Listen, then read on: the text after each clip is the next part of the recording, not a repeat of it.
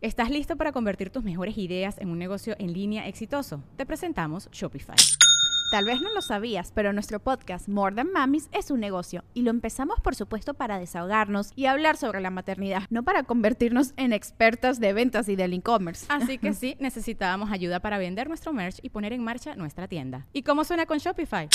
Llegó otra venta. Shopify es la plataforma de comercio que está revolucionando millones de negocios en todo el mundo. Ya seas un emprendedor desde tu casa o desde donde sea, Shopify es la única herramienta que necesitas para iniciar, administrar y hacer crecer tu negocio sin dificultades. Con Shopify puedo gestionar pedidos, envíos y pagos desde cualquier lugar, brindándote toda la información y estadísticas de tus ventas al detalle. Regístrate para un periodo de prueba con tan solo un dólar al mes en shopify.com barra sonoro, todo en minúsculas Ve a shopify.com barra sonoro para llevar tu negocio al siguiente nivel. Shopify.com barra sonoro.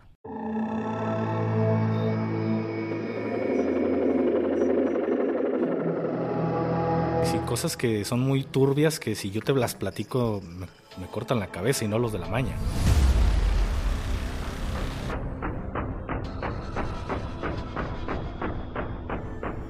Pero lo que tenemos nosotros es una firme determinación de terminar un problema que no ha sido creado en nuestro país. Habían cinco seres claramente extraterrestres.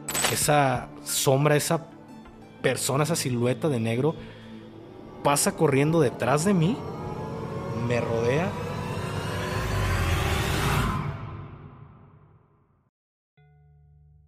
Muy buenas noches a todos, bienvenidos a un nuevo capítulo de Podcast Paranormal. Hoy tenemos un invitazo de super lujo, les va a encantar, vamos a tener una plática bien chévere. Tenemos con nosotros a Gafe. ¿Cómo estás, bro? Muy bien, hermano, muchísimas gracias por la invitación aquí a tu espacio. Felicidades, has crecido brutal en, en muy poco tiempo, pero pues todo se, todo se debe a esa perseverancia que has tenido y al gran contenido de calidad que, que le das a tu público, hermano. Muchas gracias por No, darme el honor de estar aquí sentado. No, gracias, al contrario, bro. Muchísimas gracias. De verdad, estamos, estamos muy contentos de tenerte aquí. Este, te comentaba que, que hicimos una historia de que íbamos a estar aquí en Guadalajara y preguntamos eh, ¿con quién quiere que grabemos? Y te voy a ser honesto, es la primera vez en todos los viajes que hemos hecho que solamente nos ponen un nombre. Así, todo el mundo nos puso eh, gafe, gafe, gafe, gafe, gafe, gafe. fue así como de, o sea, ya íbamos a grabar, digo, fue ayer el, el, este, Ya el estaba vivo. pactado, pues. Ya estaba pactado. Y le dije al equipo, ¿cómo ven? O sea, le digo a la gente que vamos a grabar, por eso te pedí eh, la gorra y esto para subir la historia. Bro, antes de que comencemos, me gustaría muchísimo que si algún despistado o despistada que no conozca tu trabajo, le puedas platicar brevemente a qué te dedicas y cuáles son tus redes sociales y plataformas. Muchas gracias y claro, con mucho gusto lo vamos a hacer. Eh, el nombre que tengo aquí en mi, mi contenido es Gafe423, Gafe423. Eh, tengo un canal de YouTube con el mismo nombre. En la actualidad me estoy dedicando a, a crear también podcasts eh, y también ahorita ya empezamos a, a incursionar en el tema del, del blog. Ya estamos empezando a, a bloguear. Aún no se estrena ningún capítulo, pero ya tenemos ahí un stock de cuatro o cinco episodios listos para darle este público y- y que la, la gente los pueda ver. Eh, yo pertenecí al, al ejército mexicano, estuve casi ocho años y medio dentro de las, dentro de las Fuerzas Armadas. Eh, poco menos de la mitad estuve de- en el cuerpo de fuerzas especiales, lo que anteriormente se le conocía como, como GAFE, de ahí viene el nombre de GAFE 423, que es el acrónimo a Grupo Aeromóvil de Fuerzas Especiales. Esta unidad tan respetada, tan querida, tan odiada por muchas personas, ya que pues de, de esta unidad parte lo que eh, hoy en día conocemos como los Zetas o la última letra, Ajá. estos primeros 20 elementos de, de un grupo o de este grupo de- del GAFE, pues fueron los que, el, de acuerdo a lo que dice el, el gobierno, pues fue, desertaron. Ajá. Esto es lo que supuestamente el gobierno dice. Hay, hay cosas más turbias dentro del tema de, los gafes, pero ellos se vuelven el brazo armado de- del cártel del Golfo, eh, al mando de- del capo Ciel Cárdenas, o Ciel Cárdenas Guillén. Eh, después de su captura y de su extraditación, pues los gafes o aquel grupo de, de zetas, que era el brazo armado, que eran leales al cártel del Golfo, pues se independizan, por así decirlo, conocían cómo estaba el teje y maneje y aparte ya eran eh, no solo 20 elementos, sino que ya eran más personas que estaban en este brazo armado, eh, pues deciden, como te decía, independizarse y crean este grupo eh, llamado Los Zetas y pues hoy en día quién no conoce o quién no ha escuchado de este famoso cártel que hoy en día ya se, ya se fragmentó y ya salieron diferentes organizaciones, pero en su día, pues esta, este cártel fue, fue quien, quien puso de cabeza realmente al gobierno por ahí de la década, bueno, en el, en el sexenio del presidente Calderón. Fue en el 2005, ¿no? Eh, 2006 es cuando agarra Calderón, pero más o menos eh, cuando empieza todo este rollo de los Zetas y de que se van con Cárdenas Guillén, pues fue en el gobierno de, Fox. Ajá. En el gobierno de Fox ya se tenía el dato de que pues estos elementos eran parte de, este, de, este brazo armado. Oye, a ver, tengo, tengo, unas preguntas, porque me dices que hay cosas turbias que tienen que ver con, con, con este grupo GAFE. Corrupción. Corrupción. Ok. Te voy a hacer algunas preguntas. Tú puedes decidir no contestar la que tú quieras, pero, pero sí voy a ser como muy directo en algunas cosas. Yo sé que has hablado de esto en tu canal, has hablado de esto en otras entrevistas, pero voy a pensar que esa es la primera vez que, que te estoy conociendo y es la primera vez que, que la gente está viendo contenido del tipo. ¿Va? Vale. Ok. ¿Tú en algún momento tuviste oportunidad de acceder a estos grupos? ¿Del crimen organizado? Sí, claro. Sí, claro. Este, ¿Entraste? No, no, si no ya no estuviera, no estuviera aquí. Realmente sí me hicieron este ofrecimiento cuando salí de las Fuerzas Armadas. Ajá. Eh, literal, acababa de firmar mi, mi baja, hermano. Tenía uno o dos días que me había ido de baja y realmente fui muy hermético en, en esta salida de las Fuerzas Armadas y me, me marca un amigo, Ajá. Una, una antigüedad, como decimos en el ejército, que fue una persona con la cual yo causé alta en las Fuerzas Armadas, hice mi adiestramiento como militar, pero desde que estábamos como reclutas o, y, o de aspirantes un poco más, este, tiempo antes todavía de ser recluta, pues él decía, yo nada más vengo, vengo de paso. Fíjate cómo es pequeño el mundo, él terminó siendo un compañero en la secundaria, era un año más grande que yo, Ajá. pero estudiamos en la misma secundaria. Cuando nos vimos fue como que, ah, yo te conozco, ah, sí, ah, la misma secundaria. Y, y pues resulta que entramos al ejército, fuimos aspirantes, fuimos reclutas, pero este compa me dice, ¿sabes qué, hermano? Yo la neta nada más vengo de paso. Le digo, ¿cómo de paso? Sí, es que yo nada más quiero aprender a usar armas porque es lo que me piden para entrar a una, una organización de, del crimen organizado. Wow. Entonces yo le comenté el por qué, ya me, me, contó toda su historia, que su papá fue narcotraficante, su papá lo mataron, eh, se juntó con un amigo que pues era una, una persona pues importante en una célula delictiva y él dijo, ¿sabes qué?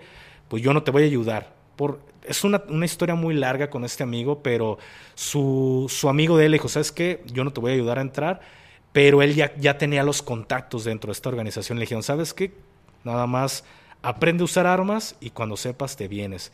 Y eso fue a lo que él ingresó al ejército. Él desde un principio lleva con esa meta de, de querer aprender a utilizar armamento para poder ir a una, a una organización de este tipo. Yo pensé que lo decía entre cotorreo y no, pero resultó que a los ocho meses de que habíamos ingresado al ejército, él mete su baja y, y se va a una, a, un, a, una organización de este tipo. Mientras yo estaba dentro, de, dentro del ejército mexicano, Ajá. a lo mejor unos cuatro o cinco meses después de que él se fue de baja, fue a visitarme a mi casa y él llegó en un carro pues de gama alta, un Mercedes-Benz, y que era del año en ese momento, tú sabes lo que cuesta comprar un, un Mercedes del año.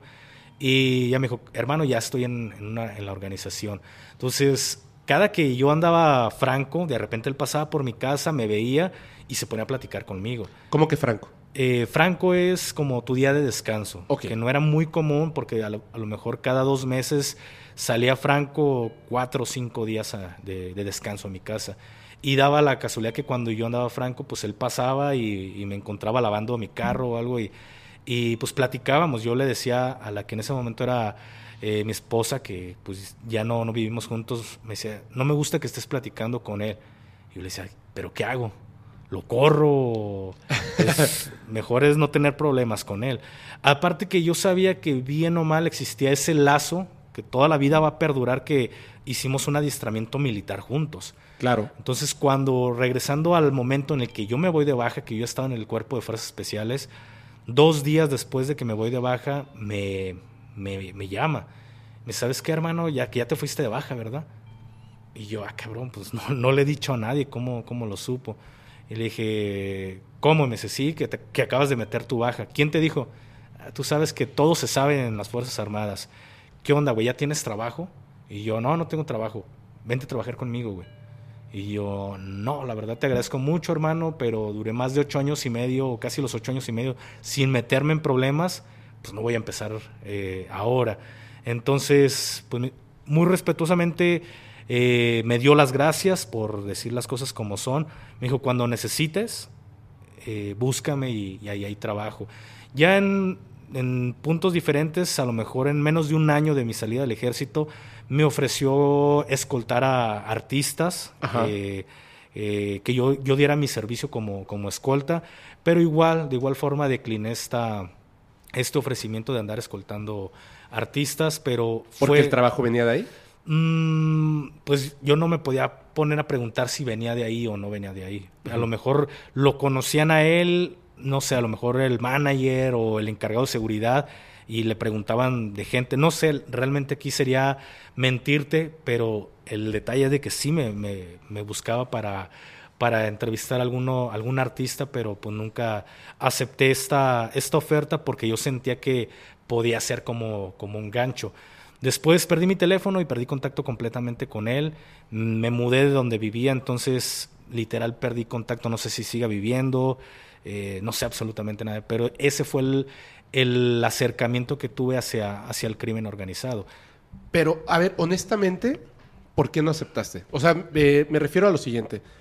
En la cultura, que no es cultura, pero en, México, en el México de que estuvimos realmente súper oprimidos por un gobierno que era el verdadero crimen organizado, donde el 95% de las personas vivían por debajo de la pobreza reconocida por la Organización de las Naciones Unidas. Claro. De hecho, le dieron otros nombres y precisamente el presidente Felipe Calderón le da otros nombres a la pobreza, dividiéndola en secciones. Entonces, ya no eres pobre, sino que eres súper pobre, hiper pobre o, o te estás muriendo de hambre. Y de repente, eh, para que no se viera como que la pobreza en un porcentaje tan grande. Y en esa pobreza de repente llegan ofrecimientos de este tipo donde estás viendo que hay un coche que de gama alta que en caliente ya lo tienen. ¿Qué es lo que a ti como persona te hace decir, no, no voy a entrar a eso? El miedo, carnal. ¿A perder la vida? A perder la vida de una forma Espantoso, ¿no? espantosa. Es que realmente quizá jóvenes que nos están escuchando en este momento acepten una, un ofrecimiento de, de este tipo, puedan aceptar esta oferta, pero no saben cómo se maneja el, el tema de la delincuencia organizada. ¿Me explico? Entonces, eh, pues es algo que a mí no me podían mentir. Claro. Porque ya sabía cómo, en qué terminaban este tipo de cosas. Y, y si te agarra la contra, pues es una tortura que te van a dar y al final te van a terminar matando. Y si te agarra gobierno, pues me va a ir peor porque fui gobierno. Entonces la, la pena es doble por haber pertenecido a las Fuerzas Armadas. ¿Ah, sí? Exactamente. Entonces, pues yo decía, no ocupamos, yo lo veo de esta forma, no se ocupa tanto dinero, se ocupa una cantidad nada más de dinero mensual para sobrevivir. Creo que lo demás ya es puro lujo. Yo lo, lo veo de esta forma. Sí. Entonces, pues yo estaba a gusto con, con el sueldo que tenía en ese momento y no me interesó aceptar la oferta porque realmente era el miedo de perder la vida de una forma espantosa, ¿me explico? Supongo que viste muchas cosas como Claro. para estar tan seguro, ¿no? Así es. ¿Nos puedes comentar alguna que no este, se vuelva hiper macabro, pero que te haya marcado? ¿De algo que hayas visto? Ay, es que ¿Es difícil? Es, es difícil el decirte porque yo mismo me autoprotegí Ajá, porque me empecé a bloquear ciertos recuerdos ajá. por, porque realmente es doloroso, ¿sí me explico? A lo mejor ver cuerpos mutilados. Es que convives día a día con la muerte que lo, lo empiezas a, a normalizar, ¿me explico? Dejas de, de decir, ay cabrón, mira este güey está hecho pedazos completamente, o no, no tiene, eh, le arrancaron quizá la, la piel vivo. Son cosas que en algún momento lo dejas de ver como algo macabro, algo inusual, porque para nosotros se vuelve el pan de cada día dentro de las Fuerzas Armadas. Pero sí me tocó ver personas, niños, niños, este, literal que, que los de la última letra los agarraban y los terminaban. Es que en Tamaulipas, donde era la presencia mayor de la última letra y nos tocó ir a operaciones en muchas ocasiones, se mueve muchísimo dinero porque ahí la gente tenía pues hectáreas de o sembraban lo que era eh, naranja, eh, toronja, limón, no, limón no, naranja, toronja y no me acuerdo qué, qué otro, qué otra fruta se daba en esa parte. Entonces era gente que tenía mucho dinero. Llegaban los de la última letra, los levantaban o levantaban algún familiar, pedían un rescate y al final ni siquiera regresaban a, Al a- familiar. al familiar vivo, lo terminaban haciendo pedazos y la gente terminaba huyendo de este lugar. Entonces en una ocasión me tocó ver pues a un niño que, que literal lo habían hecho pedazos y ya estaba dentro de una bolsa. Entonces son cosas fuertes, me explico, es algo fuerte de, de describir y, y, pues no es muy normal que alguien llegue y te platique este tipo de cosas en, en un contenido como de YouTube. Claro. Oye, te- tengo, tengo una, una... Quisiera saber tu punto de vista al respecto. Me voy a hacer un poquito del tema. Un poquitito. Porque lo noto con muchos creadores de contenido. Está esta parte de las personas que necesitan fuertemente odiar y estar eh, en, el, en el punto contrario de lo que tú estés diciendo. O sea, si ya tienes un canal de, de YouTube, digamos, ¿no? Y estás teniendo éxito, si sale Gafe a decir, es que, bro, ayer lunes, no, o sea, hay alguien que te va a poner un comentario de, está mintiendo, ayer fue domingo, ¿me entiendes? Sí, claro. Siempre. O sea, no importa, es que tú lo viste otro día, no, pero es que está mintiendo. O sea, esta persona está mintiendo. Y tienen una necesidad como potente de hacerlo, pero he notado algo que, quisiera saber tu punto de vista. Veo personas que colocan comentarios en tu contenido donde dicen, no es cierto, esta persona no formó parte del ejército porque y colocan una serie de cosas, ¿no? Es que en, e- en aquella época yo estaba en ese en esa mm, este grupo del que él está hablando y él no está, o sea, no concuerda, ¿no? Eh, dice que estuvo en este evento donde está hablando de tal y tal cosa y por su rango no pudo haber estado ahí, etcétera. Claro. ¿Qué- po- ¿Por qué crees que pasa eso? Es gente que simplemente trata de, de desprestigiar. No sé si es porque hablo las cosas como son de, de las Fuerzas Armadas. Ajá. Y me da pena decirlo, pero realmente la comunidad militar es muy tóxica. ¿Es eso, verdad? Sí, es, es muy, muy tóxica. En la actualidad está una película llamada Heroico. Sí. Y sí, hermano, si vas y la ves, eh, ha, ha generado muchísima polémica porque literal dicen que no pasan ese tipo de cosas. Hace poco salió un video, en- sal- bueno, una noticia y, y dicen, no, en, el- en las Fuerzas Armadas no pasa esto y sale hasta la hija de un general. Y pues obvio, bueno, mames, a la hija de un general no le van a hacer este tipo de cosas porque pues trae un águila encima. Pero al final de cuentas son cosas que pasan. Yo veo la película y no me gustó en lo personal Ajá. por la narrativa que le dan. Creo que le, le hizo falta un buen guion a esa película. Pero son 40 minutos que nada más están golpeando soldados. Pero literal, como se lo dije a mi hermano, güey, pues es algo que pudieron haber puesto cosas peores y no lo pusieron. Pusieron lo. ¿Cómo lo eh, cosas que pasan, güey. Cosas que a lo mejor te torturan dentro, de, dentro del colegio, dentro de un plantel militar.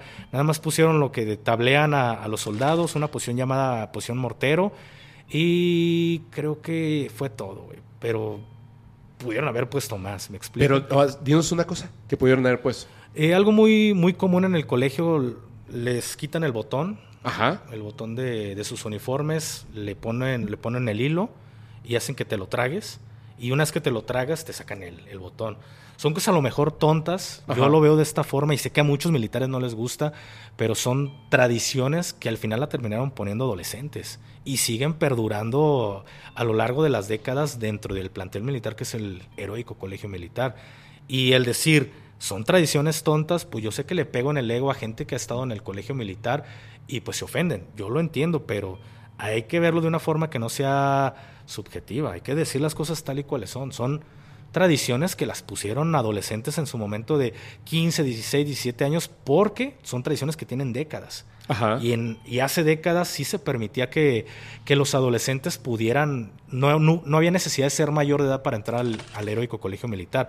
Hoy en día ya es requisito, pero hoy en día ya esas tradiciones ya están dentro de un plantel militar. Yo sé que hay gente que puede decir, no lo estuvo, pero créeme hermano, es como cuando tú hablas de algún tema, de algún capo, alguna persona importante. Hay un libro, no recuerdo cómo se llama el, au- el autor, discúlpenme, se me fue el rollo, que se llama Hijo de la Guerra, Ajá. que habla sobre la historia del Z9. Y la gente dice, no, es que es mentira. Yo pudiera decirte, no creo que sea mentira, porque sí toca temas que, que sí pasan en las Fuerzas Armadas y aparte ya mencionar a un señor del narco, pues sin la autorización de esa persona, te metes en un problema. Pasa lo mismo dentro de las Fuerzas Armadas. Yo al hablar ciertos temas ya me hubiera metido en problemas. Ahora, hay una comunidad grande de operadores especiales que estuvieron en las fuerzas especiales eh, que de verdad ni siquiera me dicen absolutamente nada. Si me explico? Ajá. De que no me tiran grilla porque en algún momento yo sé que ellos saben mi nombre completo, tienen mis fotografías, pero no lo hacen o no las han filtrado, pues para no verse mal también de decir, no tenemos ningún problema, o sea, yo no tengo ningún problema con ellos, pero sí saben que, que yo fui una persona de fuerzas especiales. Y son canales, páginas de YouTube, Instagram, TikTok, que, que de verdad se la pasan desprestigiando a, a operadores o militares falsos. Y ah, los, los exponen. Si yo fuera alguien que hubiera mentido, ya me hubieran expuesto desde, desde hace años, me explico. Saben lo que fui y de una u otra forma tengo ese respeto porque no he hablado algo que a mí no me, no me, no me competa. Yo nunca he dicho soy francotirador o fui oficial. O...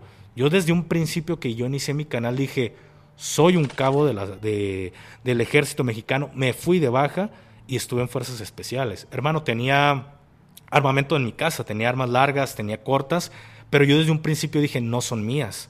Yo las tengo bajo mi resguardo porque soy escolta. Pero yo pude agarrar una pistolita y decir, no, pues yo soy un oficial retirado. Y yo empezar a generar una historia, pero ¿por cuánto tiempo puedes llevar una mentira? La puedes llevar este, a cabo. Tarde o temprano te, te va a caer la, la voladora, di- diríamos nosotros. Entonces, no hay mejor verdad o no hay mejor respuesta que literal decir toda la verdad en ese momento hasta donde se puede. Ah, claro, poniéndote estos filtros que autocensurándote, me explico, pero Claro. siempre he dicho la verdad y por eso pues ha sido, más bien me tiran grilla de que, ah, pinche cabo y, ah, el, el cabo, pero de ahí no pasa, me explico, no, no es de que, ah, ese bueno fue operador especial, siempre es, ah, el, eh, los cursos que hizo el cabo, o el cabo, el cabo, o el, el 423, nunca dicen el gafe porque pues yo entiendo el por qué, pero pues nunca me han desprestigiado porque saben que lo fui. Wow. Y, por ejemplo, ¿tú crees, bueno, me queda claro la razón por la que de repente estas personas ponen estas cosas, ¿no? Entiendo que estaban como a tu nivel o hacia abajo y tienen como este fanatismo a lo mejor patriótico o, o hacia el ejército, etcétera, y los que están arriba dicen, pues es que no está diciendo nada que no sea cierto, entonces, ¿cuál sería el problema? Mira, como te lo dije, hay una comunidad muy tóxica. Yo Ajá. fui un cabo, estuve dentro de las fuerzas especiales, pero yo tuve un tope. O sea que puedes seguir, sí, seguir escalando. Ajá. Hay algo que se llaman CASFES, hay algo que se llaman COIFES, que son CASFES, cursos de sargento de fuerzas especiales, COIFE, hoy en día COFES, eh, curso de oficiales de fuerzas especiales. Ellos son los instructores de las fuerzas especiales y dentro del ejército, al menos en el ejército sí te capan hasta un cierto punto en lo que tú puedes aprender, lo que tú tienes derecho de aprender. Yo para poder ser un tirador selecto o para los amigos francotirador, para ser un francotirador o ser un, un operador de antiterrorismo, pues tengo que ser de sargento segundo para arriba y tengo que ser CASFE. Entonces, yo tuve, tuve cursos hasta lo que a mí me podía corresponder de acuerdo a mi grado. Ajá. Entonces, yo entiendo que muchos de ellos son este, antiterroristas, son francotiradores, mil cursos, diríamos, en, en el ejército mexicano. Pero lo digo así muy sinceramente, y no es primera vez que lo digo. Mucho de ese hate puede venir por parte de militares porque hay una, una forma de pensar que de verdad la encuentras en todo el ejército de si yo no lo hice, ¿por qué tú lo vas a hacer? ¿Por qué si yo tengo tantos cursos, tengo grado de oficial, por qué mi contenido no pega como el, el, el del 423 o el de aquel pinche cabo? Si él es cabo, yo soy teniente, subteniente, capitán, mayor, ¿por qué todo mundo toma de referencia este elemento? La respuesta es porque yo fui el primero. En algún momento lo escuché de Roberto, de Roberto Martínez, que él dice, si quieres que tu contenido pegue, tienes que ser el primero Claro. que genere ese contenido y tú lo sabes. Sí, así es. Entonces, es, eso fue lo que pasó en mi caso. Fui el primer operador de fuerzas especiales que salió a crear contenido para YouTube. Que eh, con todo y el miedo y los pasos en la azotea y el helicóptero casi cayendo, pues era, imagínate si en mi, en mi tiempo había problema por tener Facebook y tener una foto uniformado, ahora que saliera un elemento a decir las cosas como son, sin esa censura y mostrar lo bonito que son las Fuerzas Armadas, pues imagínate el, miedo que al principio yo sentía. Y el mismo miedo que yo tenía, te aseguro que lo tenían todos. Ya después fueron tanteando el terreno, de decir, mira, no pasa nada con el cabo, eh, ah, pues yo también voy a crear mi contenido. Pero para ese momento ya había una referencia de, oye, ¿qué opinas del GAFE 423? Oye, ¿quién es el GAFE 423? Para ellos ya había una referencia y llegó un punto en el que también lo entiendo, llegó a ser cansado para muchos de que todo el tiempo les preguntaran, ¿qué opinas del GAFE 423? Sí. Cuando ellos estaban intentando crear su propia, su propia línea y que todo el tiempo te estén preguntando, pues llega el punto en el que muchos, ah, pinche elemento, y, pero no me desprestigian. Claro. Más bien me tratan de, de, hacer sentir menos diciendo, ah, él fue nada más un cabo, pero no dicen, él no fue de fuerzas especiales, dicen, fue un cabo pero nunca lo han, nunca me han este, quitado ese mérito de que me gane la boina, ¿me explico? Claro. Yo lo entiendo que por ahí pueda llegar a ser el hate. Hay otras personas que también, sabes que vivimos en, en, un, en una época, hablando a nivel gobierno, que nos están, a ver, ustedes pásenle para este lado, hombres, mujeres, pásenle para aquel lado, tú tienes que ir a un partido porque si no le vas a este partido político, pasa esto. Yo tengo la libertad de que opino del partido que se me, se me dé la gana. Claro. Digo la verdad del partido que sea. Y lo, lo he dicho ya en algún momento, pues yo, a la persona que yo escoltaba aquí en Jalisco era de Movimiento Ciudadano. Y me he dado esa libertad de hablar las cosas de Movimiento Ciudadano y decir, Gober, ¿qué está pasando? Y estamos hablando que la persona a la cual yo escoltaba, pues tiene un, una línea directa con el gobernador. ¿Me explico? Entonces, si yo tuviera algún problema en, en decir, ay, es que por, yo soy de Movimiento Ciudadano, hurra, hurra, rara, rato lo que haga Movimiento. No, güey, me doy la libertad de hacerlo porque yo no, yo no le sirvo a ningún, a ningún color. Yo hacía mi trabajo, escoltaba a una persona en movimiento y tengo muy buena amistad con él. Me sigo sentando a, a comer y me dice, ay, cabrón, eh, ¿cuándo te di yo 500 pesos para esto, güey? No mames, ¿a poco no les ajustaban andares? Esa libertad tengo. Yo sé que el que era mi, mi principal o mi jefe, consume mi contenido. Y sé que en algún momento quizá haya dicho, este güey se pasó de verga. Perdón por la palabra. Habló, Adelante. Habló cosas de nuestro gobierno, pero al final yo no formo parte de ninguna plantilla del gobierno. Pero hay gente que en, en la actualidad hay temas que no le gusta que se manejen y dicen, no, eso no pasa. Pues güey, sal de tu casa para que veas que sí pasa. Entonces, hace poco compartí una imagen que decía Viva México, que eran cuerpos ahí mutilados y eran, es un dibujo. Yo nada más puse viva y no faltaron con que no, que la cuarta. Solo se empezaron a, a, chingar cuando yo en ningún momento toqué el tema de la cuarta T. Yo, yo no le tiré a la 4T, pero ya ellos sintieron que le tiran ¿Sí? a la 4T, ¿no? Ese es el problema sí. en el que vivimos en la actualidad. Y lo he dicho, yo no culpo al presidente Obrador. Critico su política de no abraz, de abrazos y no balazos. La critico, pero yo no digo que fue culpa de Obrador. Él, él llegó a agarrar un país que estaba hecho una cagada. Sí. Esto viene desde Fox. Y lo he dicho y, y créemelo, sé que Fox eh, tiene línea directa con personas con las que son muy amigos míos y sigo hablando las cosas como son. Y no es porque, ah, pues es mi compa, pues ya no voy a hablar el tema de Fox Exacto. porque me voy a meter en pedos. Y me han visto, me han visto con gorras de Paradise. Y vean mis videos, y tengo videos que literal digo cosas de Fox y son videos de más de un millón de vistas. Yo no le sirvo a ningún partido, yo le sirvo a mi país y digo las cosas como son. A lo mejor ya mi trinchera cambió, ya no estoy en, en el frente de, de las Fuerzas Armadas, pero yo sigo trabajando con mi trinchera, que es una cámara y un micrófono. Claro, y, y sigue siendo, siendo mexicano. Exactamente, hermano. Exacto. Muy bien, eso me da, me da mucho gusto. Y de hecho, te voy a comentar una cosa, porque solamente lo lo he comentado cuando estoy este, en los meets y de repente me preguntan, oye, ¿es cierto tal cosa? ¿Es cierto tal cosa? Y luego, mira, al final eh, solamente nos queda la honestidad y nos queda nuestra palabra, ¿no? Que como dicen eh, algunas personas, este, lo que digo con la boca lo sostengo con los Con los huevos. con los huevos. El este. Una persona. Yo trabajé en algún momento. Nunca he estado en un partido político. Honestamente, nunca he estado en un partido político. Yo, por ejemplo, a un amigo que no quiero decir su nombre porque sigue ligado a, a- ya no sé si a ese o al otro partido político, pero bueno, da igual. Eh, le estuve haciendo unos videos y él me comentó así en privado que le gustaban mucho los, los perros y que me dice, mira, este perrito llegó a mi casa, eh, le, di- le empecé a dar agua, luego le di a comer y luego resultó que tenía un problema en la cadera y me costó muchísimo operarlo para que pudiera caminar y cuando ya estaba así como que quedando bien, una persona fue y amarró un perro afuera de mi casa y se estaba muriendo, yo estaba de viaje y cuando regresé lo vi ya tres días ahí sin agua, sin comida. Me empezó a platicar todo esto y me enseñaba las fotos y los perros ya estaban así, los perros de la calle pero súper bonitos.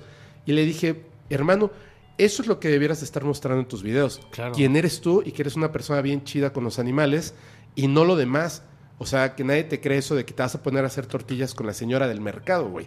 Ni sabes hacer una pinche tortilla. Entonces empezamos a trabajar con eso y nos volvimos ese grupo de personas de los partidos políticos muy cercanos. Uno de ellos era muy amigo del expresidente Enrique Peña Nieto. Y un día me contó algo. Eh, él en su calidad de abogado, penalista, bla, bla, bla, bla, un día le habla el, el presidente y le dice, oye, necesito que vayas a este lugar, que era en la frontera con Estados Unidos, porque el ejército tiene una... ¿Cuál es la palabra que utilizó?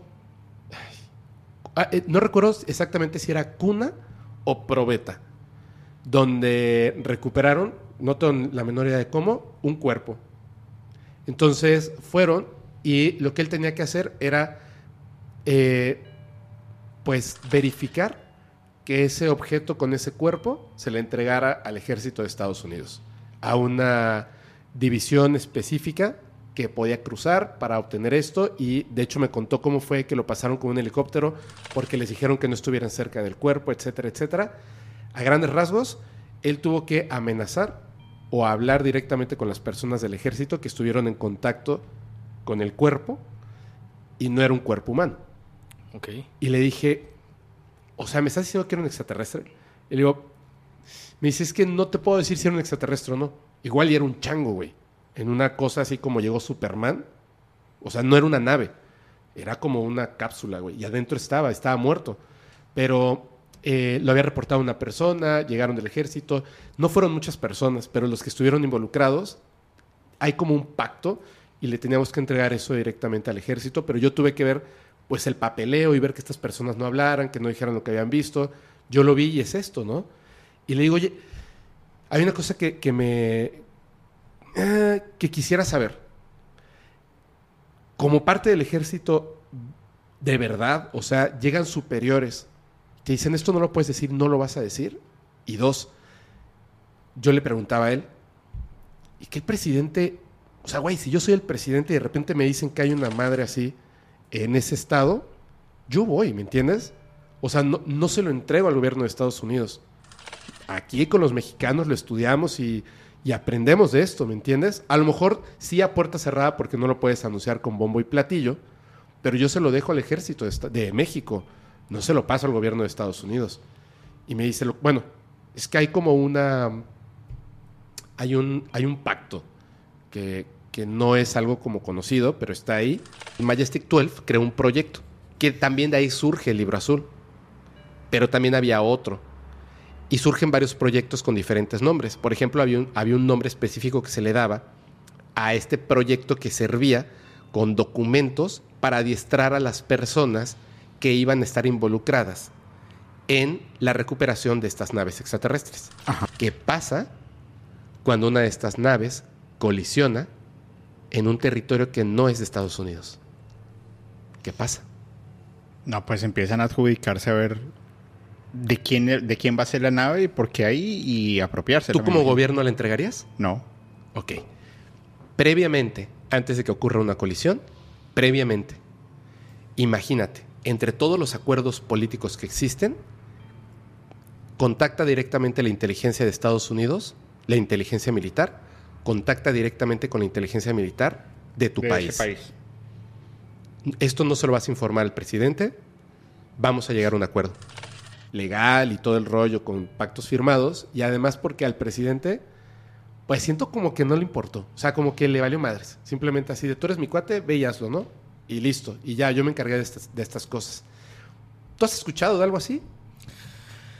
Temas ovnis. No, en general, así de como estos pactos que la gente no conoce, Ah, que claro, oscurito. Sí, sí, sí, cosas que son muy turbias que si yo te las platico me, me cortan la cabeza y no los de la maña. ¿Ah, sí? Sí, sí. Mm, Gobierno me, me chinga por decir las cosas así como, como son. Y no, no es que digan, ah, no mames, eres un cabo. Pues es que son cosas que, que literal todos lo veíamos, me explico. No se, ten- no, no se necesitaba tener una buena jerarquía Ajá. para decir, y no te voy a, no te voy a decir dónde, pero para decir, güey, convivíamos con operadores especiales del ejército de Estados Unidos todos los días, güey. Que se ¿Me supone que no debieran de estar Que aquí. se supone que no debían de estar aquí en el país. Y estaban trabajando. No te voy a decir dónde, Claro. pero jugamos fútbol con ellos, carnal. ¿Y ganaron? Mm, Pues es que No, no, el no. mexicano es entrón, güey. El mexicano truena las rodillas y todo por un pollo, pero literal, jugábamos de repente con ellos, de repente no puedo dar más datos, pero no era como que no se prestaran para hacerlo, me explico, convivíamos con ellos. Entonces, aquí están. Entonces, sí te puedo decir que pasan muchas cosas que la gente ni siquiera se imagina. Sí te puedo decir, hay bases militares, nunca voy a decir dónde, pero sí las hay aquí en México ¿Bases de militares? Estados Unidos. Y no es Oh. algo que diga, no mames, no puedo decir más datos. Pero al final, vean, si ven mis primeros videos, Ajá. ya no en el tema del podcast, si van a echarse una vuelta en mis videos, siempre en mis pláticas dejaba por ahí esos famosos easter eggs. Ajá. Y el buen entendedor, Pocas palabras. pocas palabras. Entonces, hay gente que sí me ha hecho, oye, en tal lugar, ¿verdad? Ah, a lo mejor gente que yo me encuentro, por ejemplo, hace un, hace un tiempo hice seminario de, de medicina táctica y en algún momento algunos de los cursantes, oye, la base está en tal lugar, ¿verdad? Eh, ¿Por qué? Pues es obvio. He dejado la respuesta en, en frente de sus narices y el que se pone a, investigar más o el que se pone a utilizar de verdad su cabeza se da cuenta de la, realidad. Y no solo el que nada más se queda con lo que le dijeron. Si te pones a analizar, ah, la verga, ¿qué hace esta madre aquí? ¿Qué hace esto acá? Ah, güey, hay algo turbio ahí. ¿Me explico? Entonces, en mis videos los he dejado, pero nunca lo he dicho, ay, bueno, mames, está en, en tal estado, en tal campo militar, hay, hay bases militares de Estados Unidos. Porque es meterme en un, en un problema. ¿me Pero gravísimo. Sí, ese sí sería. Si dices en dónde, uf, no. Exactamente. Y no es algo como que, ay, yo fui un cabo, sí, mamones, pero al final fui de fuerzas especiales. Eso no me quita que estuve en las fuerzas especiales. Claro. Entonces, pues teníamos esa facilidad de verlos todos los días. Literal, todos los días los veíamos. Entonces, sí pasan estas cosas que el gobierno, al final de cuentas, jamás le dice a, a la ciudadanía que están pasando. Yo te pregunto a ti, ¿crees que Peña Nieto, en caso de que esto hubiera sido real, lo dejó así como que, ah, no me importó? No. Te aseguro que, que tragó aceite, pero al final de cuentas no dejamos de ser peones para Estados Unidos en, en muchos sentidos. Y al final el gobierno, cabrones, si hay bases militares aquí, ¿qué más no le pueden obligar al, al país a hacer cosas que la gente ni siquiera se entera? De hecho, decían que, que, por ejemplo, en el caso de, de Peña Nieto, que él tenía un- una lentitud evidente para la reacción inmediata, donde cometía errores, se le caía el pastel, tiraba el celular, golpeaba la bandera de México, etcétera. Pero Saludaba eso, con otro brazo, ¿no? Saludaba Cada con- uno. sí, pero eso no, no es que fuera, no es que fuera tonto. Dicen, él en privado, sentado así, es un estratega muy así, pero muy muy bueno. O sea, él necesita tiempo para desarrollar y te va a desarrollar una estrategia política, etcétera, muy muy fuerte. O sea, es, él es una persona muy inteligente, pero no tiene esa facilidad de, de, de de accionar así de, de manera inmediata, inteligentemente, y pareciera que es tonto, pero el, el hecho, a mí se me hace, el que le haya dicho así como de, ah, tú y velo así, en realidad es porque le tiene confianza a esta persona ¿Y por qué no quería involucrarse más allá? Porque podía ser peligroso. Entonces, él sabía lo que estaba haciendo, a quién le estaba diciendo y qué estaba pasando. Pero no, no puede hacer otra cosa porque los acuerdos ya están, ya son previos a, a Peña Nieto, no son que él los haya firmado específicamente para eso. Claro, mira, te, te pongo un ejemplo. Y aquí, aquí es donde salen la, la- la gente que no, es que tú. Voy a aclarar. A ver. Para mí, el, el gobierno de Felipe Calderón fue esa estrategia que hizo en contra del narco ha sido la peor. Gracias a Peña Nieto, a, a Calderón estamos como estamos. Confirmo. Pero lo idea. que sí puedo decir, y te pongo un ejemplo más o menos para que lo puedas llevar. eh, la gente dice, ¿tú crees que García Luna y que Calderón no está metido en el pedo? Si a mí me preguntan, es como que dudo mucho que, que supiera, que estuviera en el pedo. Ojo, que sabía que las cosas que estaban pasando, sí. Claro. Que supiera detalles, no. Claro. Porque yo lo he visto, yo lo he visto desde alcaldes, presidente municipal para los compas, lo he visto en, otras esferas desde lo más bajo, cómo se maneja los arreglos con el crimen organizado. Y muy pocas veces el alcalde tiene línea directa con, con esa gente. Él pone una persona y dice, ¿sabes qué, güey? Tú arréglate esos asuntos. Si tú vas a pactar, lo que a mí no me reportes, pero yo no quiero, entre menos sepa, mejor. Claro. Entonces yo lo he visto a nivel municipal, que él sabe que hay acuerdos, que él sabe que, que, que hay ciertas cosas turbias están pasando en su municipio o en su estado, sí la sabe. Que sepan detalles, no, porque para eso pues tienen la gran mayoría a sus secretarios, a sus comisarios de seguridad pública, a sus secretarios de seguridad pública, para eso gente que sabe cómo manejar esos temas. Ellos entre menos mejor. Entonces, no dudo que en algún momento Peña Nieto hubiera dicho, ¿sabes qué? Pues dale que el encargado de ese tipo de temas se, se, se encargue de, de, este rollo y yo no me meto más allá para no meterme más problemas. Es que además eh, el... Híjole. Ay, es que son, son temas súper difíciles, bro. Son temas súper difíciles. Ok, son opiniones ahora sí de, de, de, cada quien. Es que a mí no se me hace que siendo Felipe Calderón un presidente, una persona, re, así quiero, quiero corregir, siendo una persona tan inteligente, simplemente no supiera. Una cosa es que sepa y otra cosa es que esté involucrado. Claro. Entonces, evidentemente, me parece que siendo una persona tan inteligente, sabía. Si se involucró o no, eso ya es otra cosa, que, pero en la lógica me parece que, que, sabía. Ahora, tú, en algún momento, antes o después de eso, has tenido amenazas que tú consideres que son reales, ya sea de parte del gobierno o de el crimen organizado? Eh, del crimen organizado no las he tenido. Realmente vuelvo a lo mismo. Como no le, no le doy cuentas o no rindo cuentas a ningún cártel, Ajá. puedo hablar de cualquier cártel. En algún momento he hablado temas del cártel Jalisco que digo, no mames, el cártel Jalisco no opera así. Como por ejemplo lo de Lagos de Moreno. Ajá. Que digo, güey, artefactos explosivos improvisados puestos en vehículos. Digo, hay cosas que no cuadran. A lo mejor la gente que lo ve eh, des, del otro lado, pues dice, Piensa sí, que sí. es ese pedo, pero los que estamos o estuvimos en el tema de seguridad, porque lejos o aparte de ser militar, fui escolta de, de un comisario de seguridad pública y fui escolta de un político. Entonces, al ser escolta de un, de un comisario de seguridad pública, te das cuenta lo que cuando era militar no me podía dar cuenta. Te Ajá. das cuenta que sí, los militares también trabajan para esa gente, pero no se dan cuenta que están trabajando para ellos. ¿Me explico? Sí.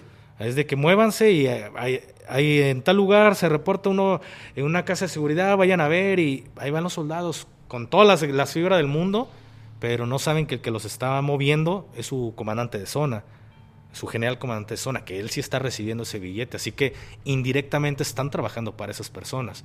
Al menos acá en la policía les dicen, ¿quién quiere trabajar? No, pues yo, sale, el que no, no se meta en pedos y si les digan, les dicen mueven, muévanse, se mueven, porque si no, se van allá arriba. Entonces, al menos la diferencia de la policía es que están conscientes de lo que está pasando. Están conscientes que si los mueven es porque va a haber un eh, algo por parte de, esa gente. O sea, va, van a pasar droga o van a ir por una persona. Los militares no, simplemente les dicen muévanse, les venden humo de que va, vas a ir a reventar o hay algo, pero en realidad su comandante los está moviendo. Entonces, Aquí el tema, hermano, es. Sí pasan muchas cosas. A mí lo de Lagos de Moreno a mí no me cuadró.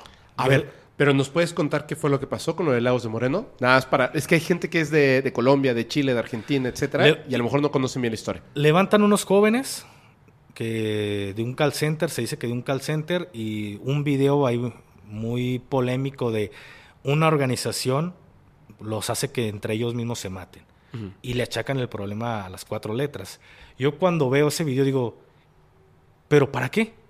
¿Qué ganas? ¿Qué ganas con tú mismo calentarte tu propia plaza? Porque eso es lo único que ganas lejos de lo que el gobierno nos intenta vender, lejos, lo que, lejos de lo que algunos creadores de contenido de mi temática te tratan de vender, yo te digo la, la opinión como es.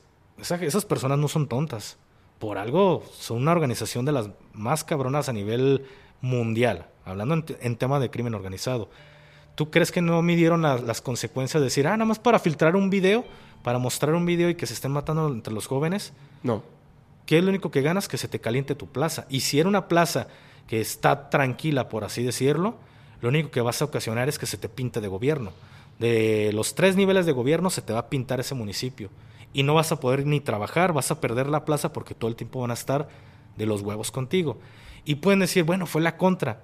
¿Y qué gana la contra? Si al final es más fácil que pelee la plaza y que la pueda ganar a calentar la plaza, que es un punto estratégico para ellos y es un punto importante y al final se van a quedar sin la plaza ninguna de las dos organizaciones que la estén peleando. ¿Qué ganas con calentar la plaza? Entonces yo, a mí hay cosas que a mí no me cuadran de, de lo de Lagos de Moreno. Para mí, mi opinión, no fueron organizaciones, para mí fue otra cosa quizá temas políticos, como Ajá. lo he visto, la cochinada de la política, cómo se maneja de por desprestigiar un partido de verdad. Conozco la- la- el tipo de cochinada que se manejan en, en el gobierno con tal de desprestigiar Al a- otro partido. al otro partido. Y pueden decir, es que son jóvenes. A los, a los políticos poco les importa la- las vidas humanas. Realmente lo, lo he visto. Y créeme que al decir esto, pues yo no, para empezar, yo no estoy ganando vistas en tu video. Y para empezar en mi, en mi contenido, las vistas no me van a dejar la cabeza en su lugar, hermano. Claro. ¿Me explico? Entonces, me la he jugado. Pero así como he dicho que a mí no me cuadra lo de Cártel Jalisco, también en su momento dije, pues no estuvo bien cómo llevaron a cabo la detención de Ovidio. O sea, Ajá. que llegaron con tirándolo a lo cabrón y, y que ahí estaban las hijas, ahí estaba la esposa. Entonces, ¿qué operación quirúrgica estás llevando a cabo? Muéstrame las manos, muéstrame las manos. Ven, hermano. Ven, ven. Enseña tus manos, hermano. Ven. Tranquilo, tranquilo. Oye, Fuerza Aérea este, termina destruyendo vehículos blindados del mismo ejército, o sea, de, de su mismo ejército terminan chingando por la falta de coordinación. Hablé las cosas como son. Y estoy dándole, por así decirlo, su lugar al cártel de Sinaloa. Yo no le trabajo ningún cártel, pero eso me da la facilidad de poder decir las cosas como son. Entonces, contestando lo que si en algún momento he sentido alguna amenaza por parte de organizaciones, no. Con, al menos en lo personal, ninguna se ha metido conmigo. Pero cuando, antes de yo iniciar con el podcast, empecé a ver una serie de censura en mi canal. Tú sabes cómo se maneja el contenido. Sí. Tú sabes que cuando un video te aparece en amarillo, aunque lo mandes a apelación y te aparece en verde, se capó. Ya no te Ya. van a dejar que ese video despegue. Así es. Y peor se diga cuando aparece en rojo. Puf. Antes de mi podcast, todos mis videos estuvieron en amarillo. Todos estuvieron en rojo también. Cada que yo le daba en actualizar una página, es que se va por los 10 primeros videos, los siguientes. Cada que yo actualizaba la página, eh, un ejemplo, lo- el tercer video estaba en amarillo o estaba en rojo. Y cuando actualizaba la página, ese video dejaba de estar en rojo y ahora el 10 estaba en rojo y el otro estaba en verde. O sea que en algún momento el algoritmo detectó que todos mis videos estuvieron en rojo y mi canal se fue en picada. Porque ya estaba hablando quizá temas que sé que al gobierno pues le estaba incomodando. Así es. Entonces, en una ocasión tuve un seminario de medicina táctica, fue por ahí de octubre, noviembre, y el día que, porque yo iba a pernotar o iba a dormir en, en el lugar junto con todos los cursantes, y ese día me quemaron mi carro. ¿Qué? Sí, me, me, quemaron, me, me quemaron el carro, carnal. Me habla mi esposa como a las, a las 3 de la mañana, yo estaba dormido, Ajá. y me dice, oye, este, ¿cómo estás? Bien, ¿y tú? Se me hizo raro que mi esposa me marcara. Claro. Me dice, oye, quiero que sepas que estamos bien, no pasó nada. Imagínate, en ese momento se me fue la, la sangre a los pies. Digo, Sí, claro. ¿Qué pasó? No pasó nada, tu hijo está bien, yo estoy bien, todo- todos estamos bien, pero te quemaron el carro. Te quemaron el. Camaro, me dice, te quemaron el Camaro. Y le dije, pero ¿cómo? No sé, nos despertamos y el carro estaba, estaba prendido.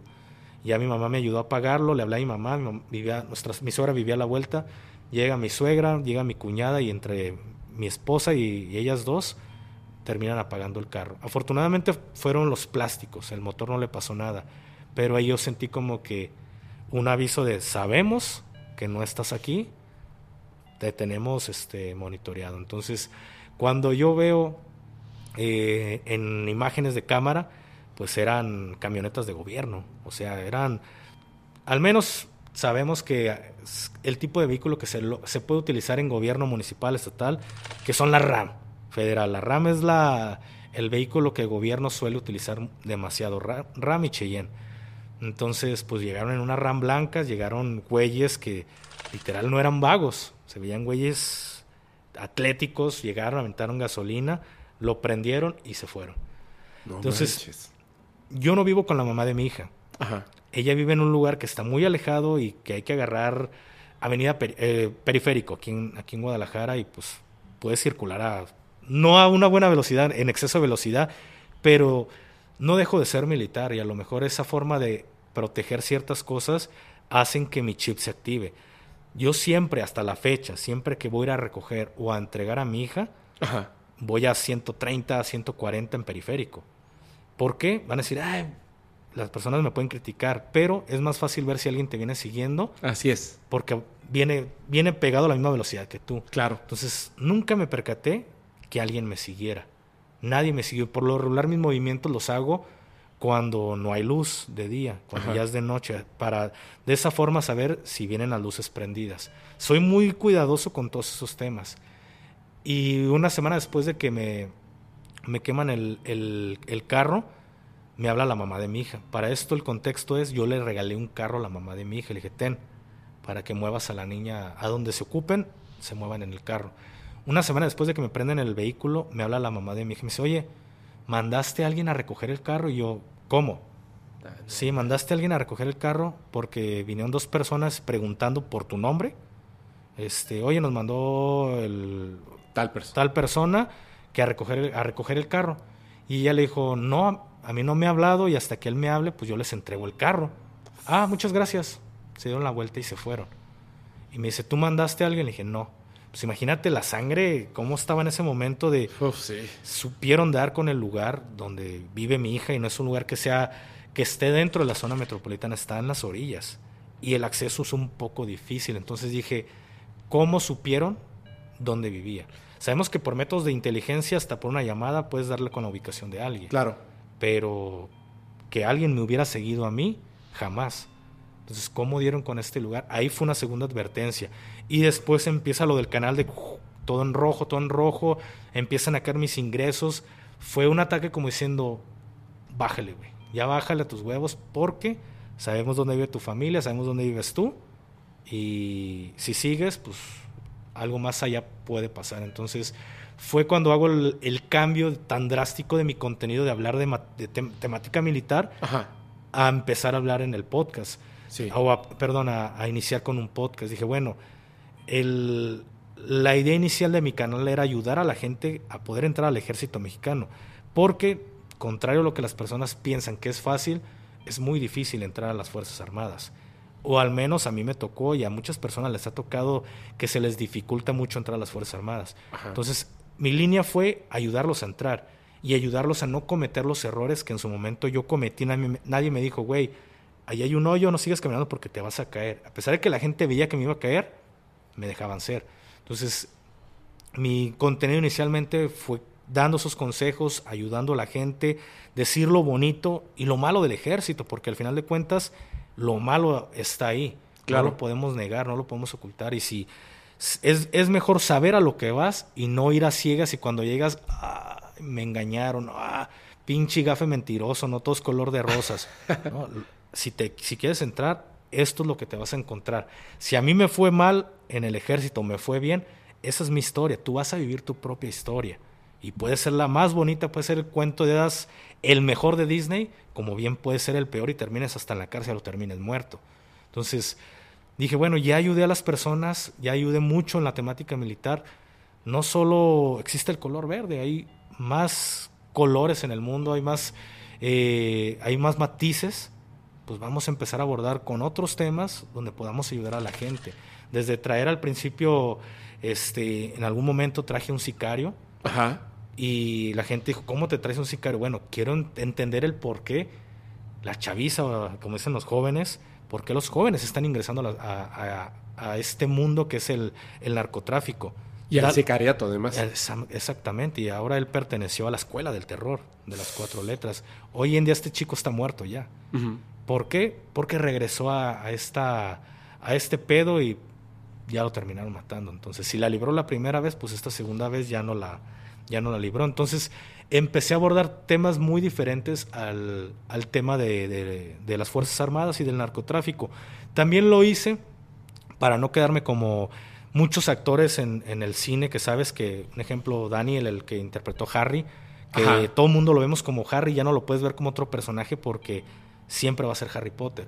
Muy diferente con Emma Watson de que, ah, bueno, ya, ya se que acabó lo de Hermione y ya es otra, otro personaje nuevo. No quería quedarme con, esa etiqueta de que si Gafe habla, nada más puede hablar pura temática militar. Quise demostrarle a las personas que podía hablar otros temas y podía abordar otros temas. Y que además son súper interesantes, ¿no? Así es. Y, híjole, eso está fuerte. Oye, a ver, ahora sí, desde tu punto de vista, por ejemplo, ya para. Porque quiero, quiero meterme a los temas paranormales. si te parece bien. Desde tu punto de vista, lo que te conté, no tengo los detalles así porque la verdad es que no los recuerdo y yo estoy muy ajeno a estos temas militares. Pero esto eh, que comenta esta persona de que hacen la extracción de esta cápsula, cuna o lo que sea, me, recuerda a la serie esta de Star Wars, no sé por qué. Y se le entregan al ejército de Estados Unidos o a esta célula. Eh, y en esta parte de la ufología ha ocurrido muchas veces. Está el evento que también ocurrió aquí en México de Puebla. El de Puebla, por ejemplo, el de la UNAM, el de la zona del silencio. También, por ejemplo, en, Chile ha pasado, o sea, me contaron ahí de una o dos veces. En Brasil, recientemente, hace como unos cinco o seis años, fue algo así como súper conocido. En Sudáfrica, en, países que tienen una interacción directamente con, Estados Unidos, ¿no? Eh, ¿Tú crees que esto sea posible o has escuchado alguna vez algo similar? No he escuchado nada similar, más, más bien lo que consumo referente al tema de, la ufología, pero sí creo que sea posible. Realmente yo soy creyente de que no somos los únicos en, el, en el espacio, en el universo, y así como Estoy esperando la, nueva Nintendo Switch 2. También estoy esperando que digan, ven, si hay, si hay vida después de... Son las dos, las dos noticias que espero día con día porque creo que nos están preparando ya para, para hacer esta revelación. Creo que nos están preparando. Eh, puedo entender que Estados Unidos no quiera revelarnos nada. Puedo entender que Estados Unidos quiera quedarse con la información. Con la información porque pues al final de cuentas sí son un, un país preparado tanto como potencia militar como económica, son nada que ver México. Lo he dicho hace unos días, el plan DN3, ese famoso plan para las contingencias de desastres naturales, es mentira que el ejército mexicano estamos preparados para eso. Realmente no nos tenemos cero conocimiento. Sí, ves al militar, pero siempre vas con la bendición y a ver qué pasa. No te enseñan a que apuntalar eh, algún edificio que está eh, a punto de colapsar. No te enseña nada. Un incendio no te enseñan cómo es una guardarraya. Más bien llegamos y a ver los de protección civil, miren, vamos a hacer esto y ellos son los que nos terminan enseñando. Pero ves en los desfiles de que plan de N3, pues es una fachada nada más. Claro. Si con cosas muy básicas no estamos preparados, creo que en temas ya de ese estilo, pues pues menos, al final de cuentas para eso está Estados Unidos. Así lo veo yo, que los políticos dicen, pues total, no lo van a quitar, ¿para qué prepararnos con un tema de qué hacer en caso del impacto de algún UAB o de algún cuerpo? Pues de cualquier forma nos va a quitar Estados Unidos, ¿para qué tener una, una división o algún lugar secreto si de todas maneras no lo van a quitar? Pero Fíjate que, que esto es bien raro, ¿eh? El, dicen que es muy fácil mentir porque es difícil convencer a la gente de la verdad. Entonces, la, la mentira la aceptamos así, de una manera súper sencilla. Por ejemplo, lo que acabas de decir de- del, este, Plan de N3. del plan de N3 y el ejército, va a haber gente que va a decir que no es cierto. Porque esa es la verdad. Entonces es más fácil aceptar la mentira de que simplemente salgan a decirte el ejército está preparado para cualquier tipo de contingencia en caso de un desastre natural. Ya, ya lo dijo el gobierno, adelante, lo creo.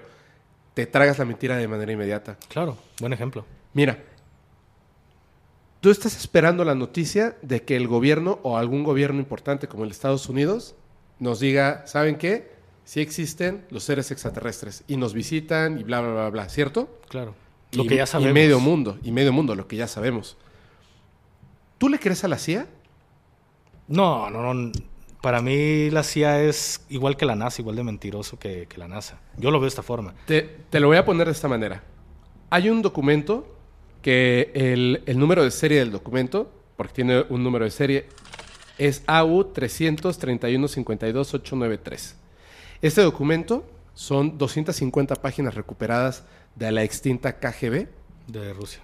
De Rusia. Bueno, la Unión Soviética. De la Unión Soviética, exactamente, de la ex Unión Soviética. Esto se disuelve en 1991 por Mikhail Gorbachev. Este documento, el resumen de este documento de 250 páginas, cuyo, repito, el número de series AU 331-52893 o lo pueden buscar el resumen como C00386418. ¿En dónde crees que está alojado este documento? Mm, En la página de la CIA. Y lo recuperó. Yo lo bajé hoy de la página de la CIA. Conozco este documento desde hace mucho tiempo. Recordé y dije, ¿qué, qué mejor fuente de información que directamente... Las agencias de inteligencia. Sí, la Central de Inteligencia de Estados Unidos, en su página oficial, tiene este documento catalogado como real que ellos obtienen de la KGB. Pero este documento tiene una cosa que es súper interesante, súper interesante. Dice, evidencia de un encuentro entre un UFO, en ese entonces todavía les decían UFO, y eh, un- una, una escuadra de, de Rusia, bueno, de la ex Unión Soviética, en Siberia. Es un encuentro entre estas personas, estos militares en Siberia, contra un ovni, tal cual. Y está descrito lo que ocurre. De hecho, tiene aquí algunas cosas que son súper interesantes. El documento estaba catalogado, dice que fue publicado internamente en la KGB con letra negra en mayúscula y el nombre clave era Cosmic Revenge, o sea, venganza cósmica, tal cual. Y esto eh, no tiene la fecha en la, que, en la que ocurre esto, pero sabemos que fue evidentemente antes de 1991. Claro. Te voy a decir lo que, lo que dice el documento, lo que está aquí descrito.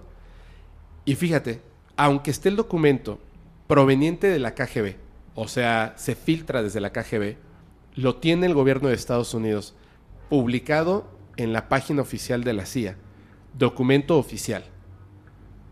Testimonio de dos soldados que sobrevivieron a este evento.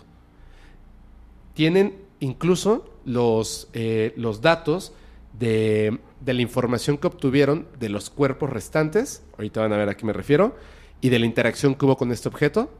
Todo lo tiene la CIA. Fue un tema que también tuvo que ver porque Rusia en su momento pregunta, ¿cómo es que tú tienes documentos de la ex Unión Soviética, de la KGB? No debieras de tener esos documentos. Es decir, ni la CIA ni ahora Rusia ponen en duda la veracidad del documento. El documento, claro. Al contrario, dicen, el documento es real. Pero es la CIA diciendo, o sea, Estados Unidos diciendo, no estoy yo, no estoy yo diciendo que existan los extraterrestres. Es Rusia. Y Rusia dice, no, yo no estoy diciendo que existan los extraterrestres. Fue la ex Unión Soviética que tú te robaste el documento. O sea, se desvía la atención de un hecho real. Como tal, esto ocurre así de fácil. Estaba esta, estos militares, estaban en un ejercicio en aquel momento en Siberia, supongo que haber sido así como una, una base en Siberia. Entonces salieron los, los soldados para hacer un ejercicio militar. Tenían eh, tanques, algunos este, armamentos, etcétera, estaban ahí formados y de repente lo que ocurre es que ellos notan, uno de estos soldados, que hay una luz muy grande que se viene acercando. Entonces, inmediatamente, pues avisan ¿no? a sus superiores, "Ah, hay una aeronave que se viene acercando.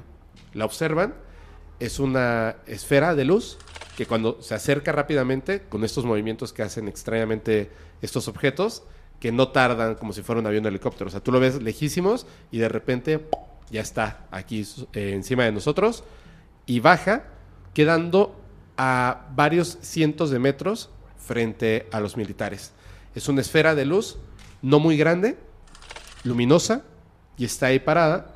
Y ante el nerviosismo, o supongo que puede ser porque no, no lo eh, dice que fue un error militar. Eso es lo que dice aquí, que fue un error militar.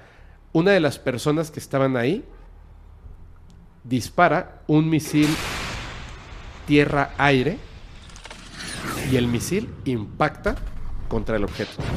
Entonces, golpea el objeto, el objeto se revienta, cae al, este, pues al territorio, ahora sí, pero imagínate que el objeto es como si se tratara de un objeto metálico frío que al impacto con el misil queda en pedacitos. O sea, se hace como fragmentos muy, muy pequeños y caen por todo el territorio.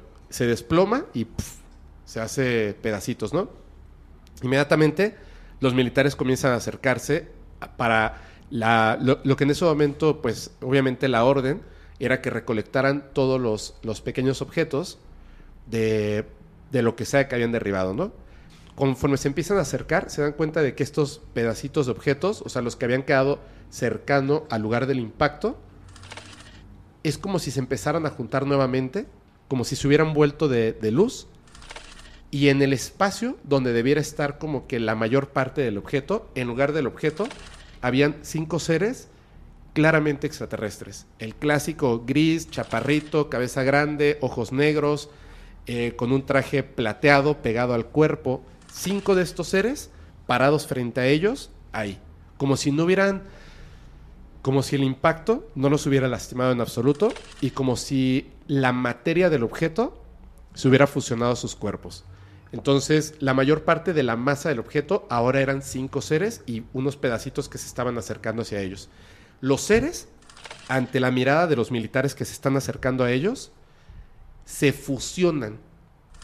Los seres se fusionan y se vuelven una esfera junto con los pedacitos que quedaban por ahí. Los cinco seres se fusionan y hacen una esfera blanca luminosa que comienza así como que por pulsos, comienza a crecer, a crecer, a crecer, a crecer, hasta que se vuelve una esfera grandísima. Y es en ese momento donde dos de los, de los oficiales que estaban ahí, al darse cuenta de lo que estaba pasando, les da miedo y yo creo que en un acto como de, eh, Supervivencia. de supervivencia, se esconden detrás de los tanques, lejos del, del objeto que está creciendo. Y de repente el objeto que ya tiene un tamaño considerable y se eleva del suelo, hace un pulso, ¡pum! Y ex- eh, expulsa un golpe de luz como muy potente. A 23, si no me equivoco, sí, 23 soldados, que eran los que estaban más cercanos al objeto, en el momento en el que la luz los impacta, en ese momento los soldados, y, y hay que tener mucho cuidado con lo que voy a decir, es que no se convirtieron en, en estatuas de piedra. No es que los soldados, así como iban caminando, se quedaron congelados. Lo que dice el documento es que cada uno de esos 23 soldados, al momento en que los impacta la luz, se convirtieron en pilares de piedra. Quedaron como postes de piedra de dos metros o dos metros y medio, así, parados en el suelo. Donde antes hubo una persona, ahora había un poste de piedra, de piedra caliza específicamente. Ellos que se habían escondido detrás de, los tanques, la luz no los golpeó. Entonces ellos estaban bien. Y después de esto, después de que los convierte en pilares de piedra, el objeto se eleva, hace otra vez un pulso de luz y ¡pum! se va, desaparece totalmente de la vista, es decir, sale al espacio exterior. Todo esto está, repito, está documentado.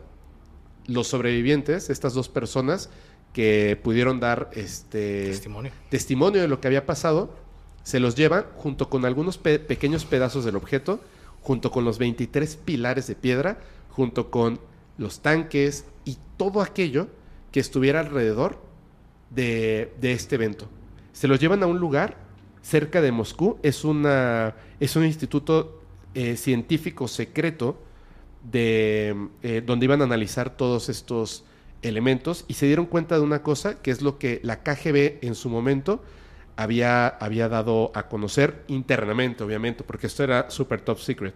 Dice que de alguna manera, como si se tratara de un arma, ese, ese haz de luz había convertido a los organismos vivos y había transformado la sustancia y la composición molecular de los organismos vivos en algo que era muy semejante a la piedra caliza o limestone en inglés. Después de todo esto, dice que eh, la KGB estaba realmente consternada y además se encontraba muy preocupada porque existía entonces, ahora sí verificado, una amenaza extrema con estos seres de los cuales ya poseían información, pero no poseían información de que estos seres extraterrestres tuvieran algún tipo de tecnología en forma de armamento.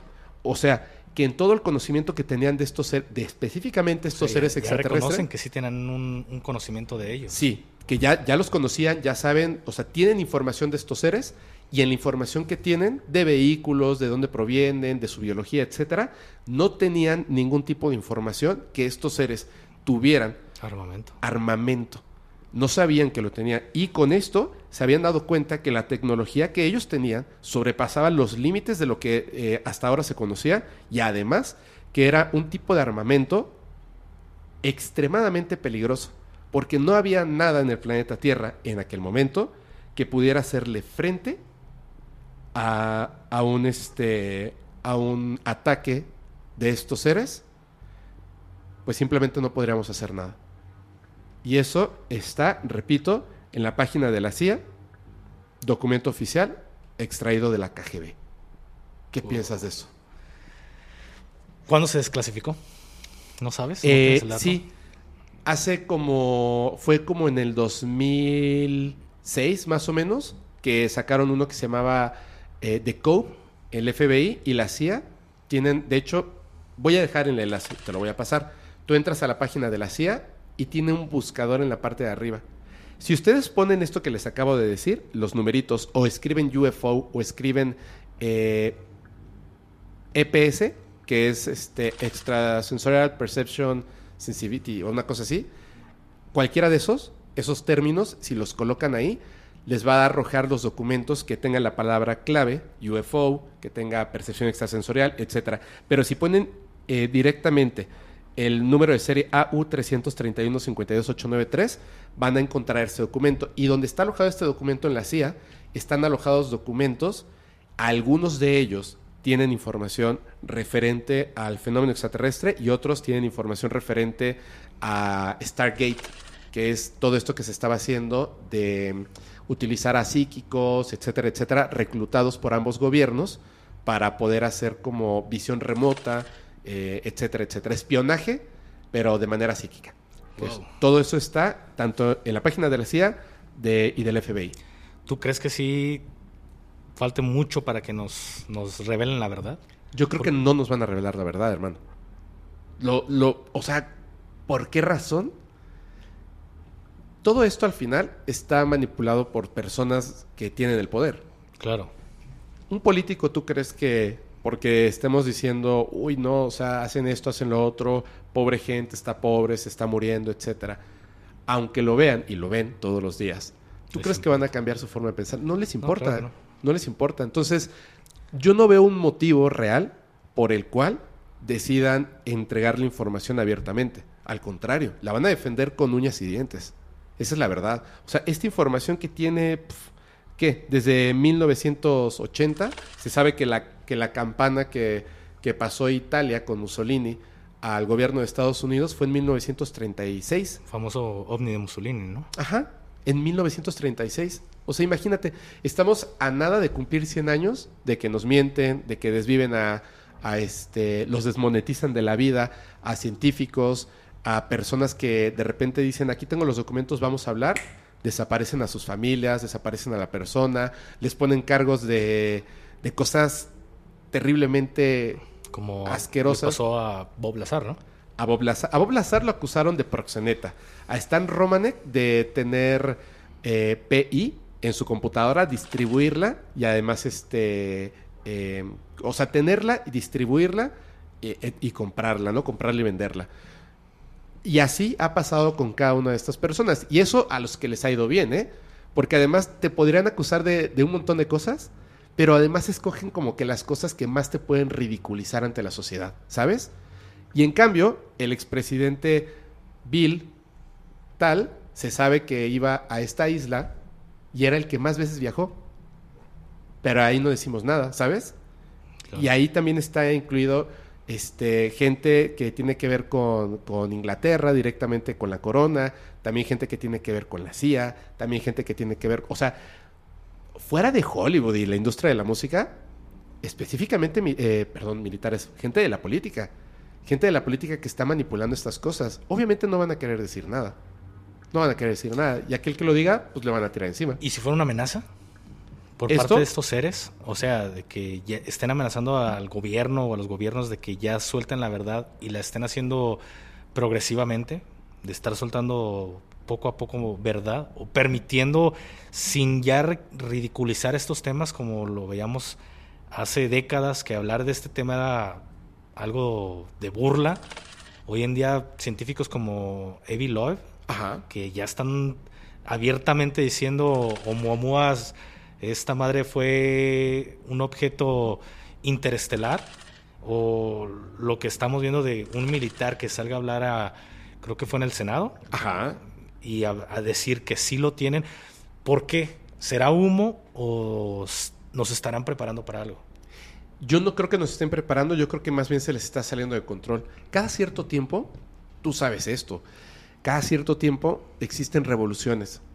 Y no solamente revoluciones eh, sociales, también hay revoluciones industriales, también hay revoluciones de pensamiento, hay revoluciones culturales. Creo que en este momento va a haber un- una revolución de la información. Porque al final siento que sus armas se les van a voltear y la conciencia humana va más allá de eso. De hecho, muchas veces aquí en el podcast yo he hecho como, eh, quizá no tienen el efecto que uno, que uno desearía, pero siento que es poco a poco, se avanza poco a poco, hay revoluciones que pueden tardar un siglo. El que personas, por ejemplo, del ejército mexicano o, de los ejércitos de distintos países, entiendo que existe una jerarquía donde te dicen, esta persona te puede decir, vas a ir y vas a hacer esto y no preguntas, y lo haces y no preguntas. Pero si te piden, por ejemplo, que transportes un cuerpo que no es humano, híjole, sé el héroe sin capa. En serio. No le entregues. Tómale fotografías, videos, arráncale un dedo.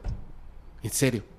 O sea, entregas información a hombres y mujeres de ciencia que no tienen nada que ver con este gobierno que nos quiere ocultar todo. Porque no solamente nos están ocultando información, nos están quitando la libertad. Uno no puede decidir si no conoce. Pero ahorita tú, por ejemplo, me dices esto, Ajá. ¿te ha tocado ver algún cuerpo? ¿Te ha tocado ver algún objeto? Objetos sí. ¿Lo has grabado? Eh, sí, una vez desde un avión.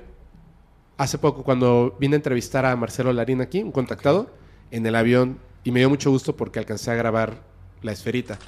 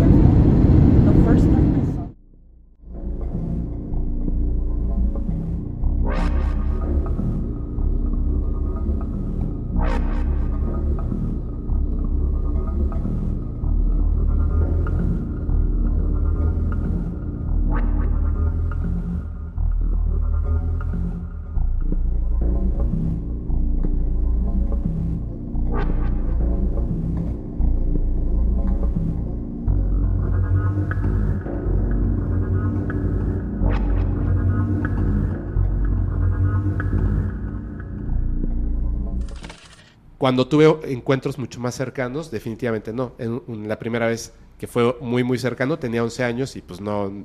Creo que todavía no existían los teléfonos celulares. Te, te comento esto porque a lo mejor en este momento aconsejamos a la gente, no graben, hagan. Pero cuando estás en esa situación, Ah, súper difícil. no, se, no se te prende el chip. Digo porque hace que unos tres años, más o menos, poquito más de tres años, eh, yo todavía, todavía en ese momento estaba de escolta de un, de un comisario de seguridad pública, no del político, de un comisario. Ajá. Y veníamos mi hermano y yo, era temprano, no era, no era tarde, eran como las nueve y media, diez de la noche. Fui, salimos temprano ese día. Fuimos, dejamos al principal y veníamos mi hermano y yo en la, en la camioneta. Ajá. Aquí en Guadalajara, cerca del aeropuerto, hay un lugar que se llama, este, una carretera que te lleva al Zapote. Ok. Entonces, estábamos relativamente cerca del aeropuerto, un lugar donde ves cómo los aviones van empezando a bajar o... Y de repente mi hermano me dice, oye, güey, es, una, es un avión ese que está aquí enfrente. Ahorita tú te das cuenta que shh, traigo mis ojos. En aquel momento no usaba lentes, pero se veía la luz que, que parpadeaba. Ajá. Y le dije, no, güey, ¿cómo va a ser un avión? Porque se veía que estaba completamente sin movimiento. Estático, ¿no? Estático, literal, no tenía ningún movimiento. Le dije, no, güey, no va a ser un avión. O va a ser alguna torre o algo. No, güey, es un avión. Y yo, no, no es un avión. Y empezamos a alegar, entonces no es recta, la carretera no es recta. De repente curveas y hay puntos donde ya no ves el objeto. Volvíamos a, a entrar en, en el punto donde el objeto ya cada vez lo veíamos más cerca. Me dice, sí, güey, es un avión. Y yo, no, güey, un, un avión no puede quedarse estático. A fuerza tiene que tener movimiento. Llegó un punto en el que, literal, hasta yo que estaba, que ocupo lentes, vi que era un avión, güey. Lo veo, nos quedamos viendo y de repente el avión empezó vez con movimiento, güey. Me dice mi cara, no mames, un fallo en la Matrix. Y yo, güey. Ahí en ese momento a ninguno de los dos nos... Se les ocurrió sacar el teléfono, ¿no? grabar. Pero literal, yo te lo digo, si estaba lo- el objeto, el avión, estaba completamente estático. Y por ejemplo, tú, eh, en tu formación, que reconoces, por ejemplo, en esta parte de Guadalajara, cuál es como la ruta de los aviones, sí puedes determinar que eso sí había, tenía un nivel de rareza, por lo menos, ¿no? Sí, claro, al, al grado de que literal el avión no se movía. Y de repente ya cuando estábamos más cerca, el avión comenzó a moverse. ¿Y Era- le viste la forma de avión después? No, sí, imagínate, yo- para que yo reconociera sin traer lentes de que era un avión, lo vimos muy cerca. El avión estaba casi como despegando Ajá. cuando apenas estás empezando a, a elevar los, el nivel de altura Ajá. pues estaba claramente, se distinguía parado, pero estaba, estaba, claramente podías distinguir la figura del avión, pero estaba estático. Y de repente ¡pum! se empezó a mover. Hace 20 días, y me estoy yendo muy, muy lejos, venía con mi esposa y veníamos por, justamente por la libre Zapotlanejo, Ajá. entrando a Guadalajara. Y estaba empezando a, a caer el, el atardecer. Y yo veo un punto muy luminoso pues muy cerca de, te puedo decir casi del sol, bueno, no del sol, pero era, era un punto muy, muy luminoso. Sí se, el sol estaba empezando a caer. Y yo dije, que a mí me, lo que me llamó la atención fue, qué bonita estrella. Ajá. Y cuando dije, no, güey, pero Todavía es de día, ¿no? todavía apenas está empezando a, a caer el, va a empezar a anochecer. Dije, no puede ser una estrella. Pero yo venía manejando, entonces me venía cuidando de, de, de los carros que estaban adelante. Ajá. Entonces, cuando volteo, la vuelvo a ver y yo empecé, no, güey, esta madre no es una estrella. Y volteo y le digo a mi esposa, ¿ya viste esa estrella? Y cuando volteo ya no estaba. Me dice, ¿cuál? Y yo, ay, güey, desapareció. Me dice, nah, ya estás cansado. Le dije, ¿cansado de qué? Si no he hecho nada en todo el día. Le dije, ahí había un, objeto. Y literal, si era una esfera muy luminosa, que te digo, me llamó la atención. Le dije, qué bonita estrella. Pero cuando caí en cuenta dije, no, esta madre no es una estrella. El objeto desapareció. Entonces, creo que el- las personas estamos más ocupadas viendo el suelo, viendo nuestros teléfonos, que volteando a ver el cielo. Definitivamente. Una película que se me hizo muy buena, ¿Cuál? la de No mires, no mires arriba, creo que se Ah, llamaba. es buenísima. Dije, bueno, es cierto. Es cierto, exactamente eso es. El control, el no voltear hacia arriba, el, el aceptar lo que, se te, lo que te dicen, aunque es una mentira, porque simplemente es desde la alta esfera te están diciendo esto es lo que tienes que pensar y así. Claro. ¿Cierto? La desesperación de ah, pobres científicos. Sin spoiler, véanla, es una excelentísima película. Así es, hermano. Es muy muy, buena. muy recomendada y van a decir, no mames, sí, lo vimos a diario con, con nuestros móviles, nuestros teléfonos, de que estamos más preocupados por ver eh, qué es lo que está pasando en, en el chisme diario que voltear a ver el cielo y literal te encuentras muchas cosas cuando volteas a ver el cielo. Sí. No, y, y- y además es que el fenómeno no humano tiene una extrema rareza, eh, para empezar porque no es de este planeta, y creo que se confunde la realidad en, este, en esta interacción con la nuestra, lo cual es una cosa súper extraña. Y respondiendo a la pregunta de hace rato, esto no creo que haya sido eh, extraterrestres atacando a militares. Creo que estaba pactado y querían, estaban revisando algo. O sea, estaba pactado que estuviera ahí, etcétera. Y creo que el impacto, de hecho, no fue un error. Por eso no creo que dejarían pasar algo así como, ay, creo que alguien disparó sin querer. O, ¿Cierto? El ejército no, sería así como que alguien disparó un misil. Siempre hay una, una orden, ¿no? Claro, sabrías quién fue, ¿cierto? Claro. Sabrías quién y fue. hubiera, pues no sé, este, inclusive dentro del mismo gobierno tendría los audios de las frecuencias, bueno, la, literal todo las grabaciones de quién ordenó. Hubiera un, un, un pre, un antecedente de todo lo que ocurrió para llegar a ese momento. Yo para- siempre que, que veo esto digo, siendo que es algo real, y hay una cosa que te voy a comentar nada más aquí. ¿Qué hacía estos, o sea, qué hacían estos militares en un ejercicio a esa hora en la madrugada en Siberia, viendo específicamente hacia un punto donde tenía que aparecer esto con misiles precargados, o sea, ya listos para, para disparar, donde alguien tiene un error y dispara contra estas naves y mandan a 25 personas a ver, o sea, se ca- acaba de caer un, un ovni ahí, pues no mandas a los militares nada más, o sea, eso puede tener radiación, tienes, Claro. que, tienes que hacer un cerco. Siento que la verdad, como que estaban probando algo y dijeron, pues, a estos que no nos caen tan bien, ahí los mandas, ¿no? Y dos de casualidad quedaron vivos. De hecho, hay una cosa que dicen, eh, una de estas, este, de estas personas,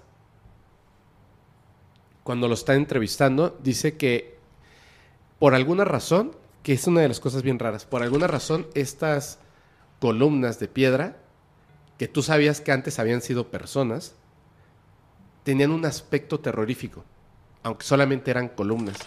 Entonces se filtra en estos documentos, que eh, es lo único que no está, o sea, pero el documento habla de que hay unas fotografías de estas columnas y lo único que, que dice un, un personal de la KGB, porque no está adjunta la fotografía, es como que todavía tiene un nivel más alto de secreto, dice, si tú ves la fotografía, se te, la sangre se te, se te congela. Entonces, es- digo que tiene una extrema rareza. Pero oye, tengo una pregunta, porque ah, me dicen que hablo mucho del tema ovni.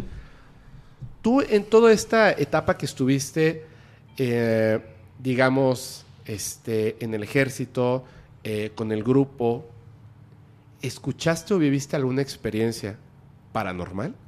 Sí, sí, me tocó el- el vivir una experiencia paranormal. Mira, A ver. Yo era un tanto escéptico en esto de, de los fantasmas, brujas y todo este rollo. Pero aquí en el en la región militar, aquí en Guadalajara, Ajá. quinta región militar, hay una prisión. Esta prisión militar, yo no te puedo decir, he vivido muchas, pero con la que viví, me bastó para creer en este tema. Va. Eh, échanos con lujo de detalles, ¿eh? Por en, favor. En esta prisión militar, pues ya tiene, tiene sus, sus décadas. Si hoy en día el trato hacia el militar no es el, el mejor, y eso que ya te protege un poco más los derechos humanos, ¿qué te puedes esperar hace 30, 40 años? Claro. Hacían lo que querían con el soldado y si querían lo mataban, lo desaparecían y nadie, nadie peleaba por el soldado. ¿En serio? De verdad. Si hoy en día un soldado desaparece, a poco le importa a- al gobierno, porque esa es la verdad. Ahora imagínate hace 20, 30 años, era pues, un trato muy inhumano hacia el soldado. En esta prisión militar, ahí a un, a un lado de la, de la prisión hay un cuarto que es subterráneo. Ahí era donde metían a los soldados que habían hecho algo malo, los torturaban, los golpeaban, a veces se les pasaba la mano y morían estos soldados en este cuarto. ¿Como un calabozo? Sí, algo así como un calabozo. Literal, nada más era como los barrotes Ajá. y era todo. Literal, hermano, cuando tú pasabas cerca de este cuarto, se sentía una vibra Horrible. Sí, muy, muy, muy, muy fea. Entonces, esta torre tenía dos, to- bueno, esta, perdón, esta prisión tenía dos torres que acababan de hacer, porque en sí la prisión no se le había hecho ningún cambio desde que la construyeron. Ajá. Había torres que no tenían ni siquiera luz. Entonces, las últimas dos torres que construyeron ya tenían luz, tenían baños internos y, y se había hecho, se había, la prisión se había pues acondicionado un poco mejor a lo que se encontraba anteriormente para el, el uso de los soldados. Porque en la torre 5, torre 4 y torre, y torre 5 eh, eran torres ya muy antiguas que ni siquiera luz tenías. Y para poder acceder a estas torres tenías que hacerlo por fuera de la prisión militar. Las otras ya podías acceder por dentro de la, de la, de la prisión. No había la necesidad de tener que salir de, de, de la cárcel. Y es una prisión así como, como las prisiones que vemos a Sí. las afueras de la ciudad, tal cual. Tal ¿no? cual, nada más. Pero es militar únicamente. Pero únicamente por temas de quizá indisciplina. No hay personas que vayan por tema de narcotráfico. Claro. Todos ellos, los que son por temas de narcotráfico y cuestiones de este tipo, los mandan a Ciudad de México, Claro. a otra prisión militar. Ah, sí. Sí, es la, la del campo 1, la que le llaman la casa de piedras. Ahí sí va lo más cabrón, los que han hecho cosas malas. Y ahí sí está terrible, sí, ¿no? ahí está terrible. Aquí está más relajado por ese, por ese lado. Es una indisciplina, por ejemplo. Mm, deserciones o eh, quizá insubordinación, que no le hiciste caso a tu superior. Temas que no van más allá Ajá. de que se te metas en el narcotráfico. Claro. Entonces, cuando yo llego a esta prisión, realmente estaba recluta, no tenía ni el año de servicio en, en las Fuerzas Armadas. Ajá. Y cuando llego, me dicen, güey, nadie quiere, nadie, a nadie le gusta to- montar guardia en la Torre 4 y en la Torre 5, porque son las torres más viejas, el ingreso está por fuera de la prisión y ahí asustan. Entonces, O sea, te dijeron ya Sí, desde- sí, de llegar y me dice, y ahí te van a mandar. Puta. ¿Por qué? Porque yo era pues, el más recluta, decimos en el ejército. Y todo lo malo, todo lo que nadie quiere, es la novatada, toca a ti, el claro. recluta. Entonces me mandan a mí a la prisión militar y me mandan específicamente a esta torre, ¿A la 4? a la torre 5. A la 5. Entonces, eh, es cierto, hermano, tú abrías la puerta y esta torre no tenía luz. Cuando tú cerrabas la puerta, literal, ya no veías absolutamente nada, ni siquiera la palma de tu mano la podías ver. Y eran unas escaleras de caracol. A fuerza tenías que cerrar la, la puerta. Claro. Entonces, cuando subías, prendías tu lámpara. Ajá. Y cada paso, pues es hacerlo con cuidado porque eran de caracol y están muy reducidas, entonces ibas batallando. Cada, cada paso que dabas se escuchaba el crujir del metal y el. Y era difícil subir. Entonces, había ocasiones, hermano, en las que en la noche, en la madrugada, tú estabas montando tu servicio y de repente se escuchaba el. Y tú. Que alguien venía Sí, subiendo. que alguien venía subiendo y de repente. y agarrabas tu arma y ¡uf! apuntabas. A mí me, me tocó varias veces hacer lo mismo, pero a mí me preocupaba Ajá. que fuera alguno de mis sargentos, no que fuera un fantasma, porque como todo en el ejército, los sargentos son los que se encargan de andar supervisando. Cuando traen ganas de, de chingar, andan supervisando a ellos y no mandan a los cabos. Y que te encuentren dormido, Uf. uff, que es un problemón, hermano. Y nada más Ya, montaba y yo ya estás ahí en la cárcel, ¿no? Eh, casi, casi, ¿no? Pero que te Sí. encuentren dormido, sale, te vas a aventar otro turno más o te preocup- me preocupaba más mi sargento que verlo por un tema paranormal. Ajá. Pero yo decía, a la- apuntaba con la lámpara y con el arma y no veía absolutamente nada. Y yo, a la madre, el eco. Y otra parte de mí me decía, güey, pero ¿quién puede subir unas escaleras? ¿Quién puede subir estas escaleras corriendo? En la oscuridad, en la además. oscuridad. No creo que sea el eco. Entonces, quizá la parte del miedo sí me decía, güey, es un fantasma. Y la otra era, no, güey, esta madre es el eco. Entonces, para eso mandan a un soldado. Yo ya tenía como 15 días en esta torre de que todos los días escuchaban eh, ruidos extraños. Y tú llevas 15 noches, o sea, Sí, haciendo guardia ahí. Haciendo guardia ahí. Ok. Porque montas en el día y montas en la noche. O sea que al día montaba dos veces. Una de cinco horas Ajá. y en la noche era de tres horas. Entonces, bien te podía tocar de 9 a, a 12 o, o de 12 a... Dependiendo del turno que te tocaba. Vas, se va... Si hoy monté a las 9 de la noche, mañana me toca el segundo turno A las 12. a las 12. Entonces, mandan a otro recluta. Ajá. Pero a este recluta lo mandan a la torre a la torre 4. Ok. Entonces- ah, no la misma que la que tú No, estás. no, no, nada más en, en- por torre montábamos una persona. Ajá. Entonces, como éramos lo- los más reclutas, este güey llega a los 15 días y sale, súbete, te vas a la torre 4. Y este cabrón, pues era un güey de unos setenta y tantos, unos ochenta y tantos. Ajá. Estaba, estaba más alto que yo. Y le decía, mono, ¿qué onda, mono? ¿Qué onda, mono? Era más recluta que yo. Y todos los días que nos íbamos a montar, tanto de, de- de día como de noche, nos íbamos juntos. Yo llegaba, lo dejaba en su torre porque era la primera torre y ya después pasaba la mía. Entonces, en una ocasión, hermano, bueno, antes de, Ajá. pasaba lo mismo cuando desmontábamos. Pasaba por el mono y nos íbamos juntos, tocamos la puerta, nos abrían y ya, nos metíamos. Pero para todo esto está como dentro de un bosque, esta torre. Entonces, súmale el- el- la oscuridad a un lado de la torre de... de hacia un lado de la torre donde montaba mi amigo, Ajá. estaba este cuarto subterráneo. Ah. Entonces, yo estaba bajando las escaleras una noche y venía pensando, ah, la madre, más bien venía estudiando un reglamento militar, que la guardia en prevención se conforma de tal, tal, tal. Y yo venía pues repasando este reglamento. O sea que en mi cabeza no traía nada de- del tema paranormal. Ajá. Entonces, al llegar a la esquina eh, de, de la torre, yo caminaba en forma recta y llegaba a lo que es la, la esquina donde normalmente me esperaba mi compañero. Yo volteo de reojo y veo una silueta de negro que estaba recargado ahí en la, en la torre. Y yo nunca pensé, güey, un fantasma. Ajá. Mi reacción fue, vámonos, mono. Y cuando le dije, vámonos, mono, esa sombra, esa persona, esa silueta de negro, pasa corriendo detrás de mí, me rodea y sale, la silueta sale hacia el frente. Me rodeó completamente y en ese momento mi piel se quedó así, bueno, me puse helado, mi piel, ya te imaginas cómo se puso de gallina Ajá. y no, me quedé petrificado completamente. Y esta sombra sale hacia, corriendo hacia, el- hacia la dirección de enfrente de mí Ajá. y vi- literal vi una persona de negro. No manches. Camina y corre por todo lo que es la hojarasca, porque veo hojarasca de, de- de los, de los árboles y se escucha como cruje, que se empiezan a romper las hojas. Y esa sombra termina metiéndose a ese cuarto subterráneo. Uh, Y yo me quedé de, voy a revisar. Mi trabajo era claro. ir a revisar, porque pudo haber sido, no sé, alguien, un civil o algo. Pues dices, ¿qué civil se va a venir a meter aquí? Sí, no manches. Entonces empiezas a sacarle la lógica y dices, no, güey, esto no es, no es de un ser vivo. Creo que si voy y reviso ahí, voy a encontrar algo que no quiero ver.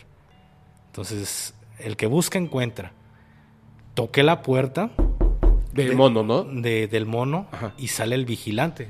De- desde arriba se asoma y me dice, eh, ¿qué pasó? Y yo, y el mono ya se fue porque se andaba haciendo del baño. Y yo, ah, ya está, güey. ¿Qué pasó? Y digo, no, no, relax, güey.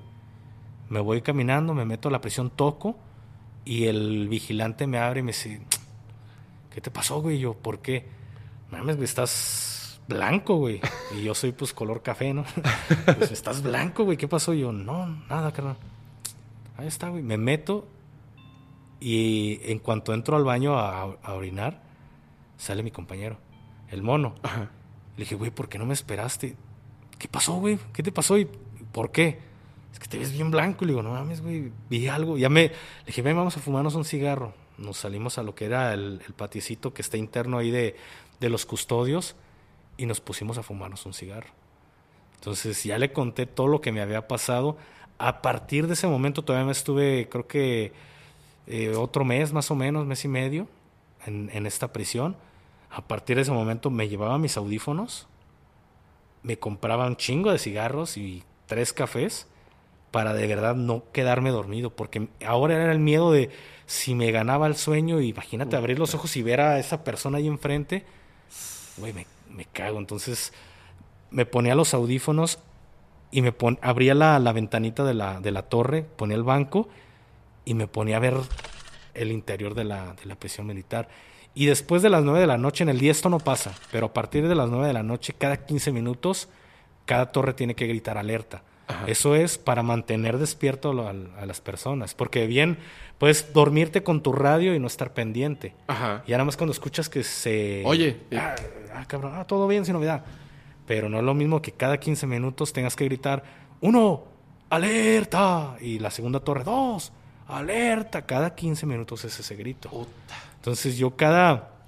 Dábamos el primer grito de nuestro turno y agarraba el teléfono y sale, 14 minutos. Ya me quitaba un audífono, esperaba la alerta, lo gritaba, me lo ponía, me volvía, seguía fumando. De verdad me daba muchísimo miedo montar ya en la prisión militar.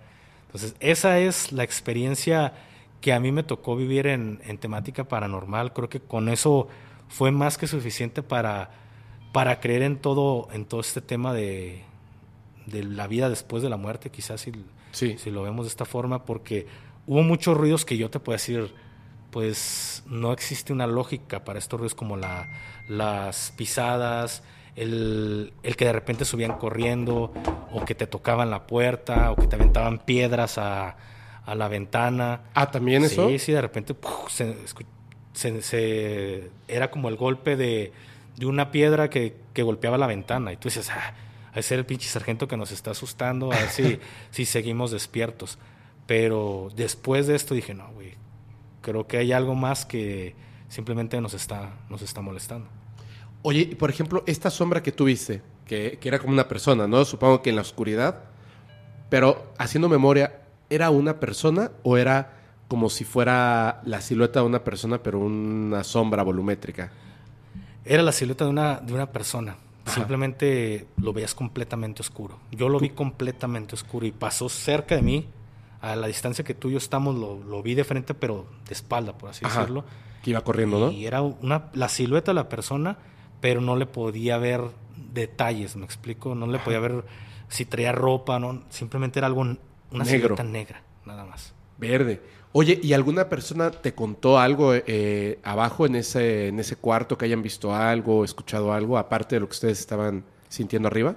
No, no, no, nadie se animaba a meter. Ah, de Pero, plano. Sí, de plano era una, una vibra que desde que pasabas tú a 10 metros de, de este lugar se sentía pesado el ambiente, esto no se puede negar. Aunque, al, hasta el más escéptico creo que si pasa y dice, güey, aquí se siente algo muy cabrón. Sí. Y imagínate, yo fui uno de tantos que les pasó esto y uno de tantos que les va a seguir pasando.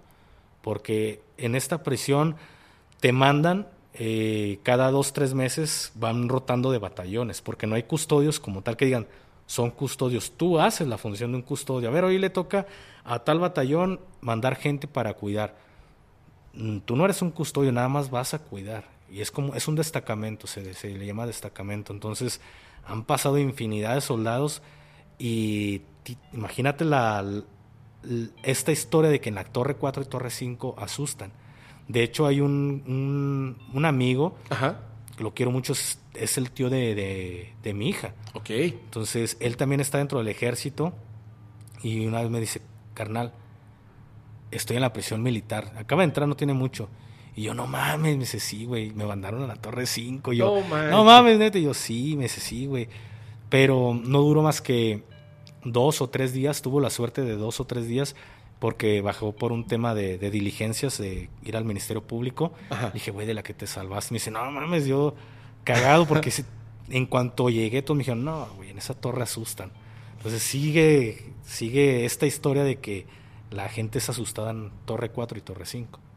Oye, ve qué chistoso. Aquí en, en Guadalajara, ahorita que estabas contando, ¿no? Que hacen estos ruidos, que suben las escaleras y todo esto.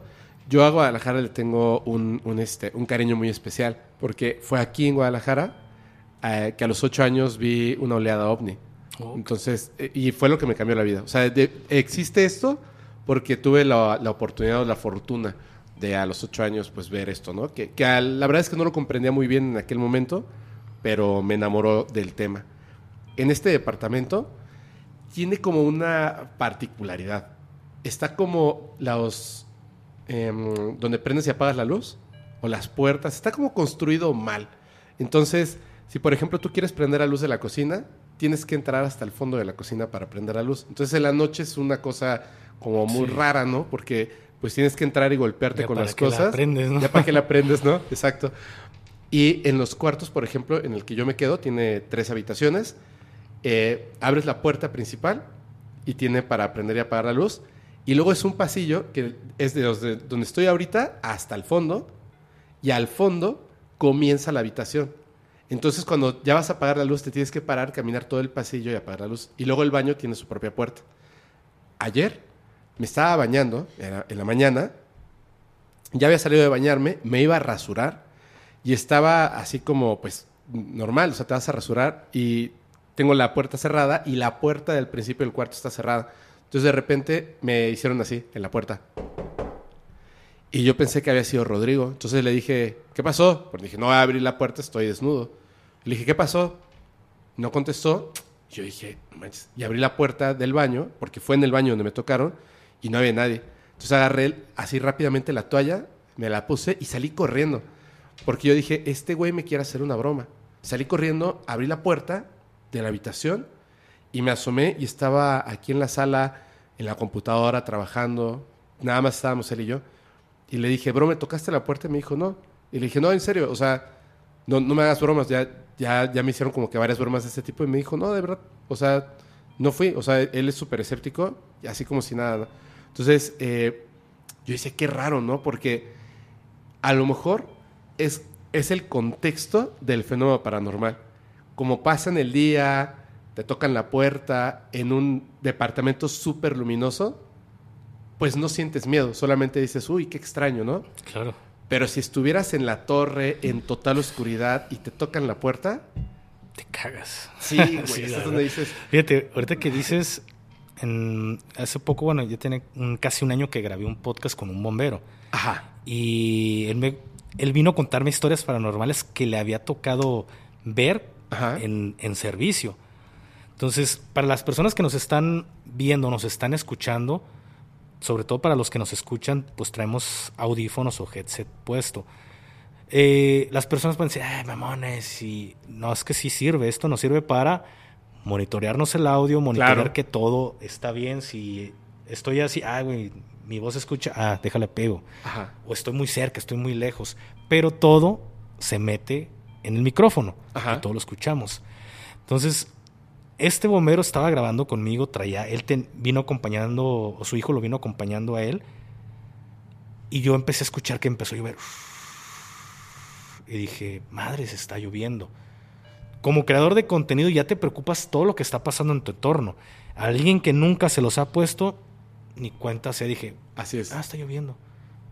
Chido. Ya, seguimos hablando y de repente en, la, en el estudio eh, donde ahorita grabo, anteriormente era mi casa. Ajá. Y ahorita me mudé, ya sabes, lo voy a dejar como oficinas. Pero a un lado de este, de este, de este cuarto que es el estudio, ahí era el comedor.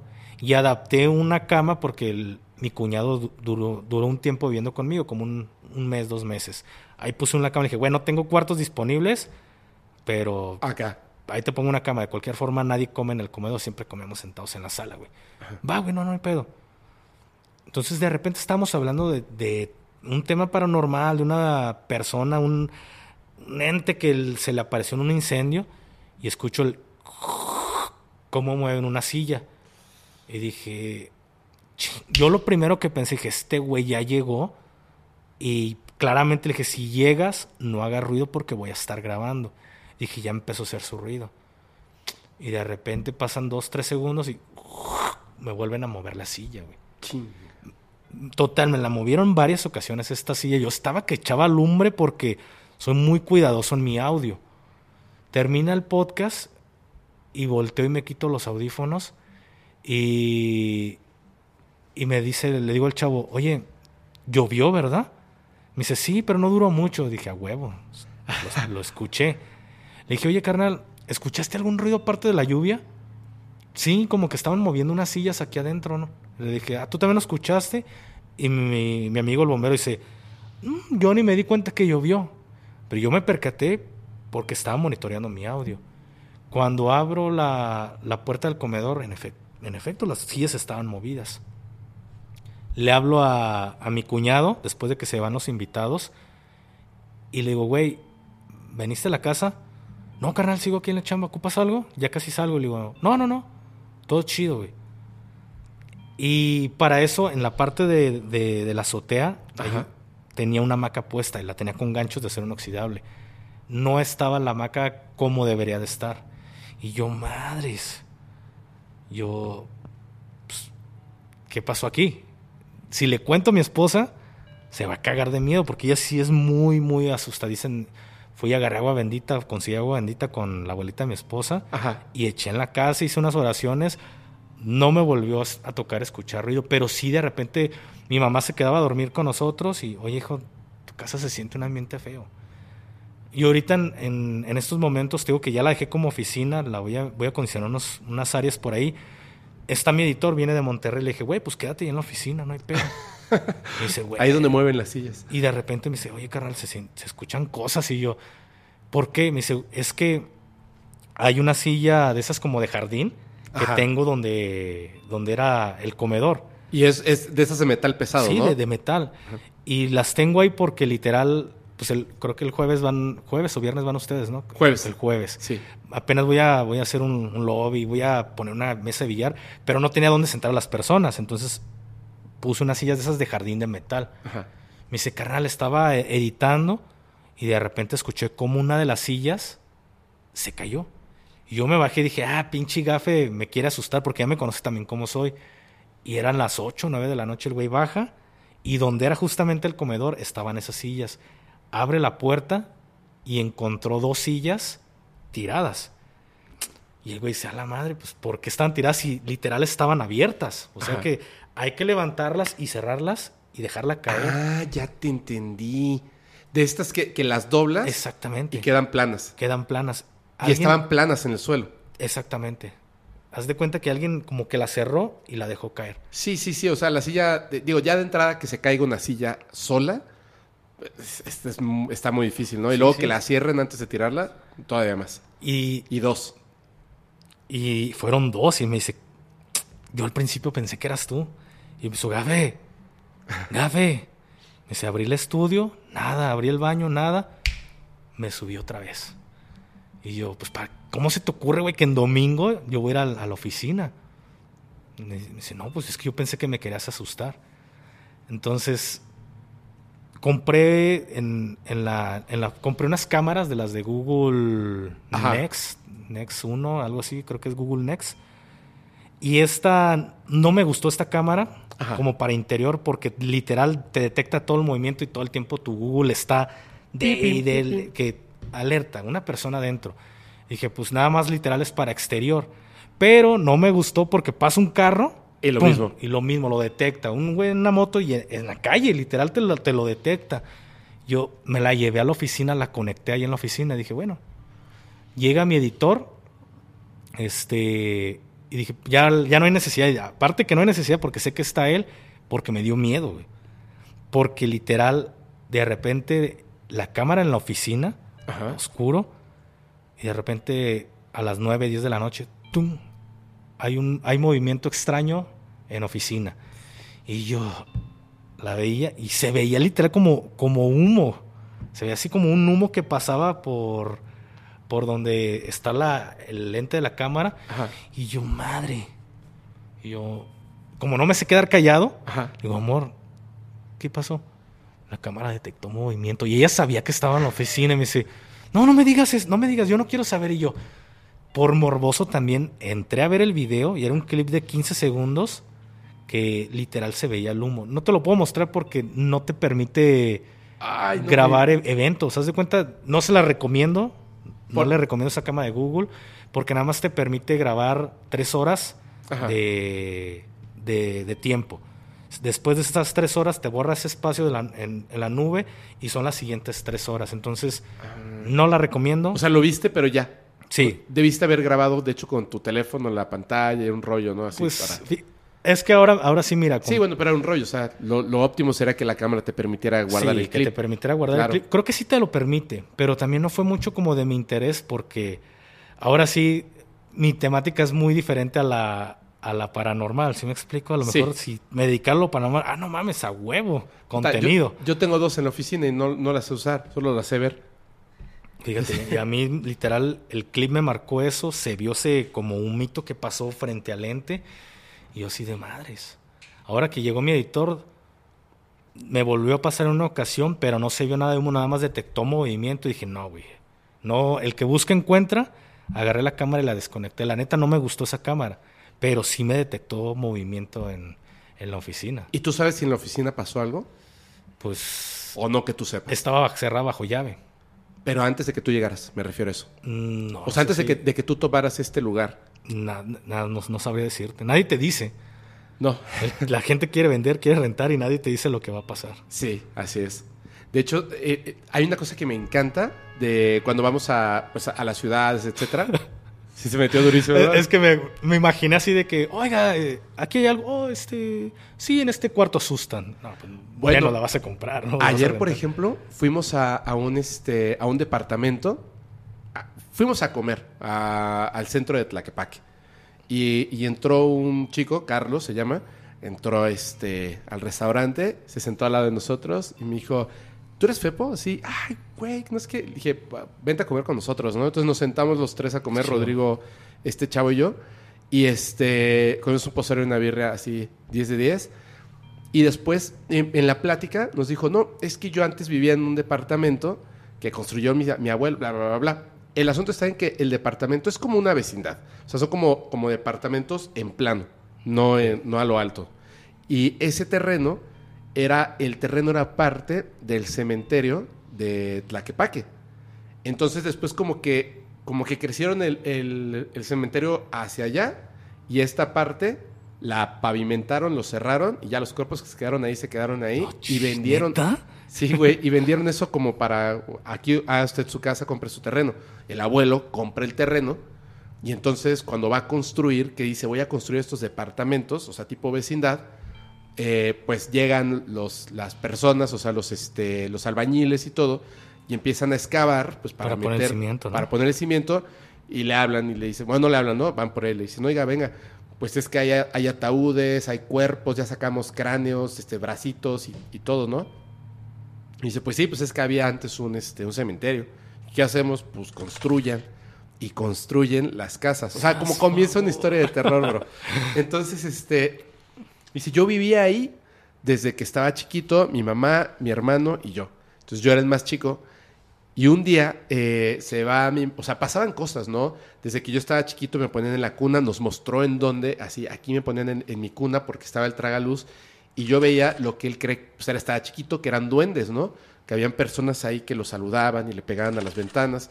Entonces la mamá se asustaba, él no porque era chiquito, y luego lo meten a dormir a- al cuarto de los papás, crece, ya tiene su propio cuarto, y un día él está viendo la televisión, algo, y le dice la mamá y el hermano, hoy vamos a, a salir al súper, este, ¿vienes con nosotros o te quedas? No, me quedo. Va. Se va el- la mamá y el hermano, y de repente, él estando solo en, la casa, escucha ruidos en la cocina. Pero de la cocina a su cuarto, que es el último, pues sí está pues largo el camino. Entonces le baja a la televisión, se queda así escuchando, y dice, no, sí, definitivamente alguien se metió a mi casa. Se empieza a acercar, y lo que escuchaba era así. Un golpe seco en la cocina. Y dijo, chinga. Me dice, "E- es el golpe así que todos lo tenemos en la cabeza cuando estás cortando algo en la tabla de madera y con el cuchillo le haces el pac, pac, para cortar de un solo tajo algo. Y entonces él va caminando hacia la cocina, me lo imagino así chiquito, así de, mamá, este, hermano, y nadie le contestaba. Y cuando llega a la cocina, estaba la tabla de picar, un cuchillo de cocina de ahí, y había extrañamente una vela cortada en trozos. O sea, lo que sea que estaba ahí, picó la vela en, trocitos y el cuchillo estaba dando vueltas. Entonces lo vio y pues, se fue a encerrar a su cuarto porque tenía un montón de miedo. Entonces nos está contando todo esto y dice, el departamento lleva un año vacío. Porque tuvimos la oportunidad de salirnos del lugar y rentar un lugar más grande. Mi mamá, etcétera, tiene su negocio y todo. Y dijeron, vámonos, ¿no? Se lo rentaron a otra persona porque el, departamento es de ellos. Se lo rentan a una persona y la señora que renta el lugar termina eh, mandando a su hija al psicólogo porque la hija le decía, hija estaba chiquita, le decía que veía personas en la casa. Entonces la manda al psicólogo y el psicólogo le dice, no, pues su hija está bien, o sea, su hija no tiene nada. Entonces le habla a la casera, que es la mamá de esta persona, y le dice, oye, ¿en ese departamento espantan? Ah, sí, se nos Ah, olvidó dice, sí, dice, no, este, ¿por qué no? Eso ya le platicó, le dijo, no, pues sí, pero no pasa nada, o sea, solamente hay ruidos y cosas así. Dice, no, ya me di cuenta, pero, pero es cierto, o sea, no le dices a la gente, este, ¿vas a rentar el depa? Sí, uy, nada más quiero decirte que hay un demonio, ¿no? Que vive bajo las camas, o sea, Pero no muerde, ¿no? pero no, no te va a hacer nada, o sea, como que obviamente no vas a decir esas cosas. Entonces nos estaba contando y le dije, ¿tú tienes las llaves de ese departamento? Sí, ¿dónde queda el departamento? Aquí como a cinco cuadras caminando. ¿Quieren ir? Pero por supuesto que sí. Fuimos y nos dijo, si quieren, les puedo dejar el departamento para que se queden a dormir unas noches. Muchas gracias, pero no gracias. O sea, sí está chido, pero no manches, le digo, no me voy a ir a meter con Rodrigo. Yo no soy explorador urbano y este tipo de cosas. Me encantan las historias, pero no voy a ir a meter a una casa que este, esta casa sí está construida sobre un panteón. O sea, no es broma. No como Esta mi sí es- escuela, ¿no? Que Ajá. está construida sobre un panteón. Todas las escuelas, ¿no? claro. Le dije, no, mejor este, mejor no, mejor no. ¿Cómo ves eso? No, estaría chido ir a, ir a investigar. A mí sí me gustaría pues, llevar camaritas, cosas así. si quieres te paso el contacto. Ah, pues le, le damos te paso el si- contacto. si ¿Tú has ido a investigar este tipo de cosas o te gusta? No, pero te digo que estoy en- incursionando en el blog y pues por la anécdota diría Franco Escamilla, ¿no? Pues por la anécdota, a ver qué pasa.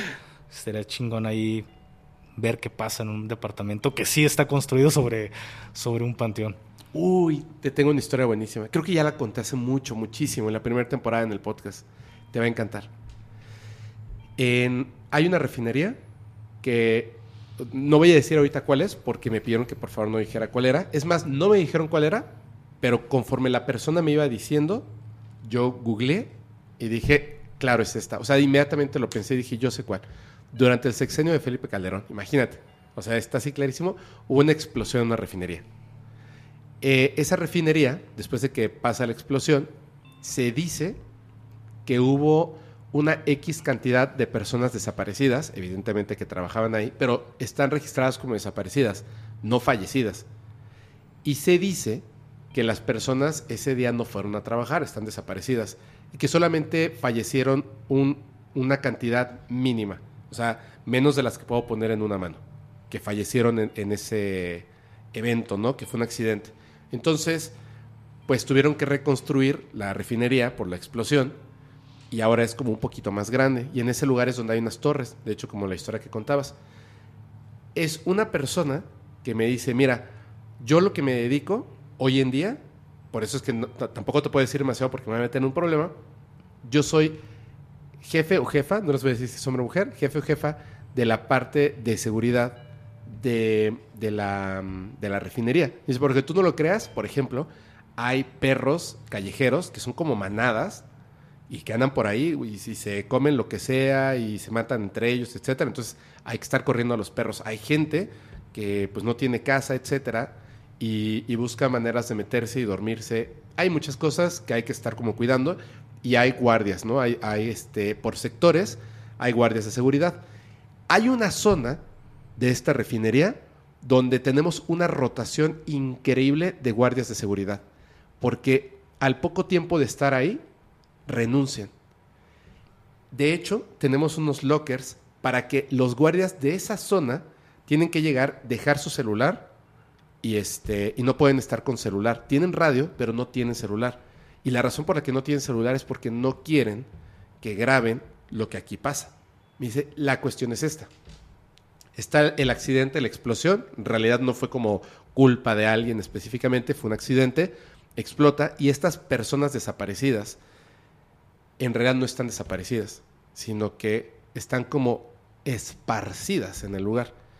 Y lo que hizo el gobierno para evitar como que toda la parte de, darle lo que le corresponde a los familiares, los pusieron como desaparecidos. y para tapar la evidencia trajeron de estas como retroexcavadoras, levantaron el material junto con los cuerpos y luego encima aplanaron y construyeron lo que es ahora este sector donde están estas torres.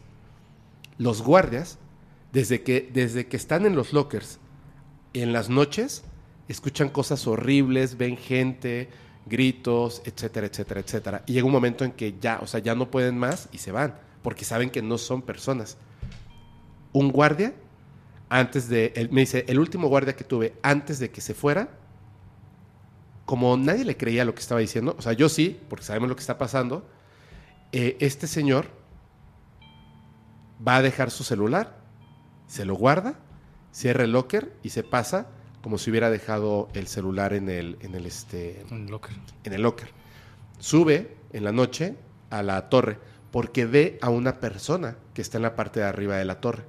Solamente hay una forma de subir y bajar. Entonces lo ve en la parte alta de la torre, avisa por la radio y se sube. Cuando llega a la parte alta de la torre, pues no hay nadie, o sea, no había ninguna persona. Y desde la parte alta de la torre se asoma y ve que la persona que había visto ahora estaba en la parte de abajo Qué miedo. saca su celular, le toma una fotografía, guarda, baja y cuando llega a la parte de abajo ve que la persona, como que la persona se quedó esperando hasta que bajara, corre hacia la parte donde están los lockers. Entonces él saca su celular, lo pone a grabar video, se lo guarda, como tratando de que quede la cámara por fuera y se va caminando hacia este lugar. Lo malo es que el celular se resbala y entra. Pero se escuchan los pasos de- del guardia y que está diciendo, eh, ¿quién anda ahí? No sé qué, y hasta unos perritos por ahí ladrando, y de repente en, en esa zona, unos gritos espantosos, pero espantosos, es una cosa así, de verdad, o sea, como de, de tortura de una persona, no vio nada, ya no vio nada de, de lo que estaba pasando, pero dice que sentía como si la persona que estaba gritando estuviera en la misma habitación donde están los lockers que el guardia. Y dijo, ¿sabes qué? Bye. Entonces al día siguiente llega esta persona de seguridad, que es como jefe o jefa, y le dice, ¿sabes qué? Yo me voy, aquí espantan, etcétera. Y dice, y como parte de mi trabajo le dije, no, ¿cómo que aquí espantan? Porque la rotación es un, es un tema, ¿no? De, Sí, de claro, sí, estar no. contratando a más gente. Y le dijo, no, a mí no me digas que no. Yo ayer metí el celular, tengo aquí fotografías y videos de lo que pasa. Él ya dijo, bueno, y siendo que esta persona es fan del podcast, le dijo, ¿me puedes compartir este, las fotos y los videos, por favor?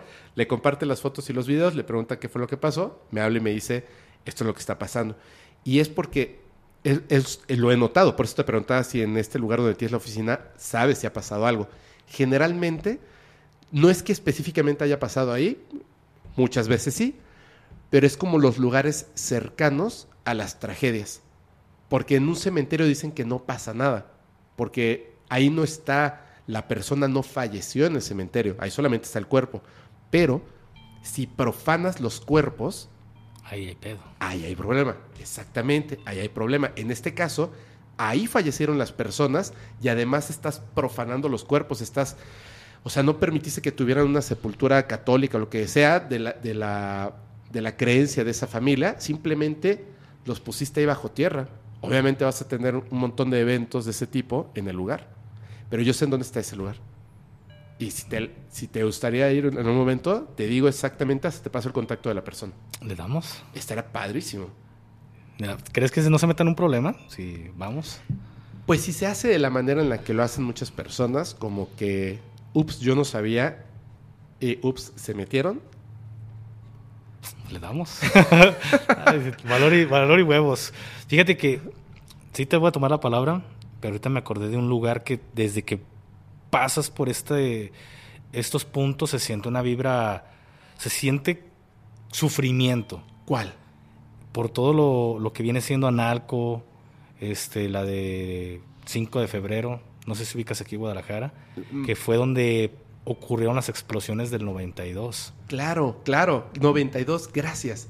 Sí, lo- le, le contaba ayer a una persona de esto. Fue en abril del Adelante. 92. Estuvo Creo que- cañón. No, no te puedo decir una, una fecha exacta, pero fue abril del 92. No me acuerdo el día, pero yo estaba en el hospital. Tenía un año más o menos. Y ocurren estas explosiones en, en ciudad de Guada- en la ciudad de Guadalajara.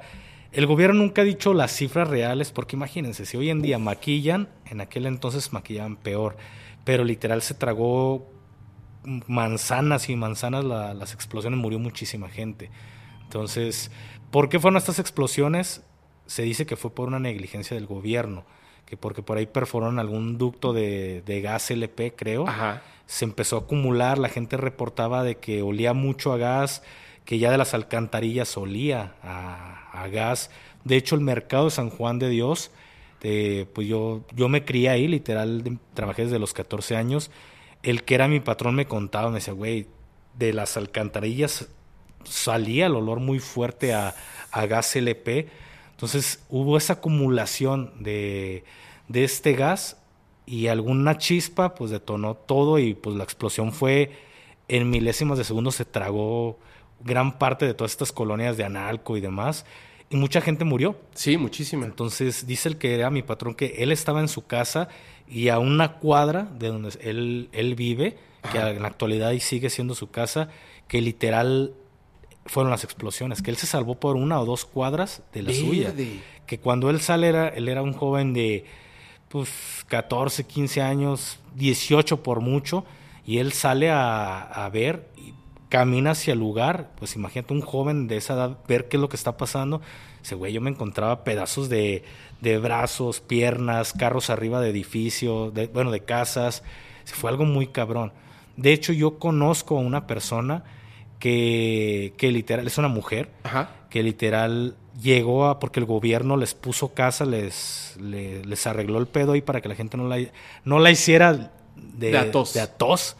Pero mucha gente se hizo de propiedades a raíz de esta desgracia. ¿Por qué? Por ejemplo, esta, esta chava que yo conozco, ya señora, su papá llegó y dijo, ¿sabes qué? Yo vivía en esta casa porque supo que la familia murió con, toda completa. Dijo, yo vivía en esta casa, los papeles de las escrituras de- del terreno se perdieron en la explosión, sale, pf, escrituras nuevas. Y mucha gente se hizo de propiedades porque literal fue, fue temprano este rollo, pues mucha gente murió en el, en el lugar. Pero cuando tú pasas por esta calle se siente la, o por est- estas calles se siente la, pues esta vibra mala, este, como si tú estu- estuvieras sufriendo, se siente fea la situación en, en este punto. A lo mejor no te encuentras un fantasma, a lo mejor sí, Sí. pero al menos la vibra se siente. Wow. De hecho, me, me acabas de, de- de hacer recordar algo y me diste luz de, de una cosa súper importante. Cuando esto ocurre en el 92, ¿cierto? Las explosiones. Así es, perdón, estaba tomando agua. No, no te preocupes, no te preocupes. Yo nací en 1983. Es decir, cuando ocurrió lo de las explosiones, yo tenía nueve años. O iba a cumplir nueve años. Previo a las explosiones, y no me había dado cuenta, siendo que se supone que, este, que uno debería estar muy atento a estos detalles. Yo estaba viviendo en Guadalajara, aquí en Guadalajara, y a los ocho años, unos meses antes de las explosiones, fue cuando vi la oleada ovni. Cada vez que hay un evento trágico, previo a los eventos trágicos, hay como que es como si estas entidades se asomaran. O sea, previo, durante y después. Siempre. Eh, una, una chica que se llama eh, Adriana, que, que éramos flanes, este, ella me contó que su tía, antes de- del, del huracán en Cozumel, o sea, su tía vive en Cozumel, pero antes del huracán, uno que fue así muy famoso, creo que el Isidoro, de repente un día vio así como unas luces en la noche, ovnis. El huracán golpeó durisísimo, uno o dos días después, pero fuertísimo. Y ella vivía cerca de la, de la parte, digamos, como que su casa, desde su casa se veía el mar. Entonces, al día siguiente, en la mañana, habían, en el día, había un ovni parado con dos seres extraterrestres entre la destrucción, ahí, caminando como observando, y tomó una cámara de las de rollo y tomó una o dos fotografías. Lo malo es que, que por alguna razón como que se fracturó la familia y yo le decía, no, pues tú vuelve a hacer que la familia vuelva a estar este, unida, consígueme estas fotografías. De hecho, le voy a mandar un mensaje ahora que me acabo de acordar de esto. Y este evento de las explosiones, ahora a mi entender, previamente, por eso creo que no fue algo, eh, híjole, común ver una oleada ovni. Lo que pasa es que es, siento que estos, estos seres como que ya sabían que algo iba a pasar. ¿Crees que nos visiten de, de un futuro? Creo que ven el tiempo de una manera distinta. Pero, ¿tú lo ves de esta forma? Mm, ¿Tú piensas puede que, ser. que puede ser así? No, no, no necesariamente del futuro, pero creo que en el viaje, en el espacio-tiempo, cuando reduces la distancia con velocidad, doblando el espacio, etcétera, el precio a pagar es que el tiempo se distorsiona. Entonces, puedes llegar antes de haber salido o viajar básicamente en el tiempo. Puede ser, puede ser que sea eso. Creo que tienen una manera de, de percibir que va a haber una distorsión por un evento trágico y entonces como estudiar qué es lo que pasa antes del evento trágico. Están todas las historias del Mothman, que son específicamente antes de que ocurra un evento trágico. El, los, el cielo que se tiñe de rojo, este, animales en el planeta que empiezan a tener acciones totalmente eh, ajenas a su naturaleza. Y no me refiero a los perros aullando antes de un terremoto. Me refiero a semanas antes hay animales que empiezan a tener una interacción con el entorno mm, ajena a su naturaleza, que está como, como señalando que algo va a ocurrir en el futuro. Pero también están eventos poltergeist, eh, eh, no fantasmas, ovnis, extraterrestres, etcétera, previo, durante y después. El evento de Fukushima, el- la explosión del reactor, Sí. unos días antes hubo una oleada de avistamientos y grabaciones de ovnis ahí, en Fukushima, en Japón. Durante el evento hay una grabación eh, que me encanta de un helicóptero que está grabando estos, eh, no sé cómo se llaman, los que son muy famosos en Los Simpson. Mm, sí, sí, de los que están en los reactores nucleares, ¿no? Ajá, el reactor, están grabando, ya están unos objetos ahí. De hecho, no, como que no se dan cuenta en el noticiero y están unos ovnis parados al lado de la, de la radiación, así, eh, detenidos, así como el ovni que tuviste, ¿no? O sea, como el avión este, así, en el día. Y después del evento, también. Entonces, siempre están como con eso y creo que esa es la razón por la que tuve la, la suerte de haberlo visto aquí en Guadalajara. Digo, suerte haberlo visto y mala suerte, pues, para como humanidad, ¿no? Lo que pasó, que estuvo terrible. Claro. Que de hecho mi memoria como que borró esas cosas. O sea, sí recuerdo ver que las calles parecía que pasó un gusano gigante de película de terror y estaba el hoyo completo, ¿no? Las casas destruidas, eh, un, uno de estos de transporte colectivo, este, pecera, no me acuerdo cómo les decían, que estaba sobre un árbol. O sea, unas cosas ahí así de... Y se murió muchísima gente. Sí, fue, fue muchísima gente la que, la que falleció, pero pues el gobierno jamás creo que diga la cantidad exacta de personas que perdieron la vida. Porque todo esto fue previo a la construcción del, de la línea 1 y 2 del tren, algo así, no recuerdo bien. Estaban haciendo este, lo que viene siendo los túneles para, para que pasara el tren y dicen que por, por ahí viene el, el desastre, o sea que por ahí picaron algún ducto, Sin no se dieron cuenta sin querer y, y terminó una desgracia. Porque fue en esas fechas cuando estaban haciendo lo, de, lo del tren. Pero pues es algo que, imagínate, a la gente creo que ya poco le importa este tema, porque ya ha sido muy olvidado eh, por lo de las explosiones de aquí de Guadalajara, porque al final fue algo por negligencia. Putz. No, sí está muy cañón. Sí está muy cañón. Oye, este. ha, ha estado- ha sido súper, súper interesante la plática. Eh, primero que nada, te quiero agradecer que hayas aceptado venir a, a platicar aquí al podcast. ¿Hay algo que nos quieras comentar antes? Porque te quiero pedir un favor. Dime, a la orden. No, no, no. ah, Si algo nos quieres comentar antes. Este. Pues no sé, terminar con, con una historia ahí. Por favor. Muy, muy rápida. No, no, no, no. Tú tómate Este- tu tiempo. Tú tómate tu tiempo. Fíjate que por ahí dicen, mi, mi mamá, mi abuela en paz descanse también, que por ahí mi familia venía de brujos. ¿Ah, sí? Yo no, no descarto, pero sí hubo alguna serie de, de cosas que me pasaron alguna vez en la vida que yo no le encuentro alguna una explicación. Van a decir, no mames, ahora el gafe salió este brujo. A mí me pasó. Eh, dicen que mi bisabuela Ajá. era bruja de esas de ma- magia negra en Durango. Mi abuelita decía que, que hacía, que hizo mucho daño es- esta señora. Entonces, mm, dicen que ella hizo un pacto por ahí, que parte de lo que ella sabía o est- esta esencia o lo que ella traía se iba a transmitir a, a tres generaciones más, Ajá. que es mi abuelita, mi mamá y nosotros los... los Esta generación. Esta generación en, en la actualidad. Se puede decir que mi hijo ya, mis hijos ya la libraron. Ajá. Pero mi mamá dice que sí le pasaban cosas ahí medio extrañas, medio turbias. Ella se acercó mucho a, la- a la iglesia Ajá. y fue una forma en la que en la que libró por ahí este este lado. Una de mis tías sí fue muy metida en la en la Santa Muerte, en la- con lo de la Santa Muerte. Pero hubo un momento, carnal, que después de que sal, bueno, después, después de que me corren de la secundaria, eh, hubo una tardeada, una de estas fiestas que hacen en las, en las secundarias, fue durante el día, Ajá. y pues como ya no pertenecía a la secundaria, ya no me permitieron entrar. Entonces, junto con otros dos amigos, buscamos la forma de poder entrar a, a- a la tardeada brincándonos. Se dieron cuenta que nos queríamos brincar, nos regresamos y corrimos. Entonces pues, dejamos pasar 5 o 10 minutos y por ahí mis amigos, ¿qué? Hay que meternos por el estacionamiento. Pues vamos. Y ahí vamos los tres, el grupito, y íbamos directo al estacionamiento. Cuando yo lo vi, yo lo sentí como un sueño, porque pasó estando despierto. Claramente es de cuenta como si se me haya desconectado el chip y yo viviera ese momento en carne propia, que nos agarraban los prefectos de, de la escuela, nos agarraban a los tres y, y nos metían a, a la secundaria y le llamaban a la policía. Entonces, como que vuelvo y a la madre, ¿qué fue? Yo, yo me, me pregunté qué fue esto. Yo tendría unos 13 años, 14 años por lo mucho. Ajá. Empecé a caminar más despacio.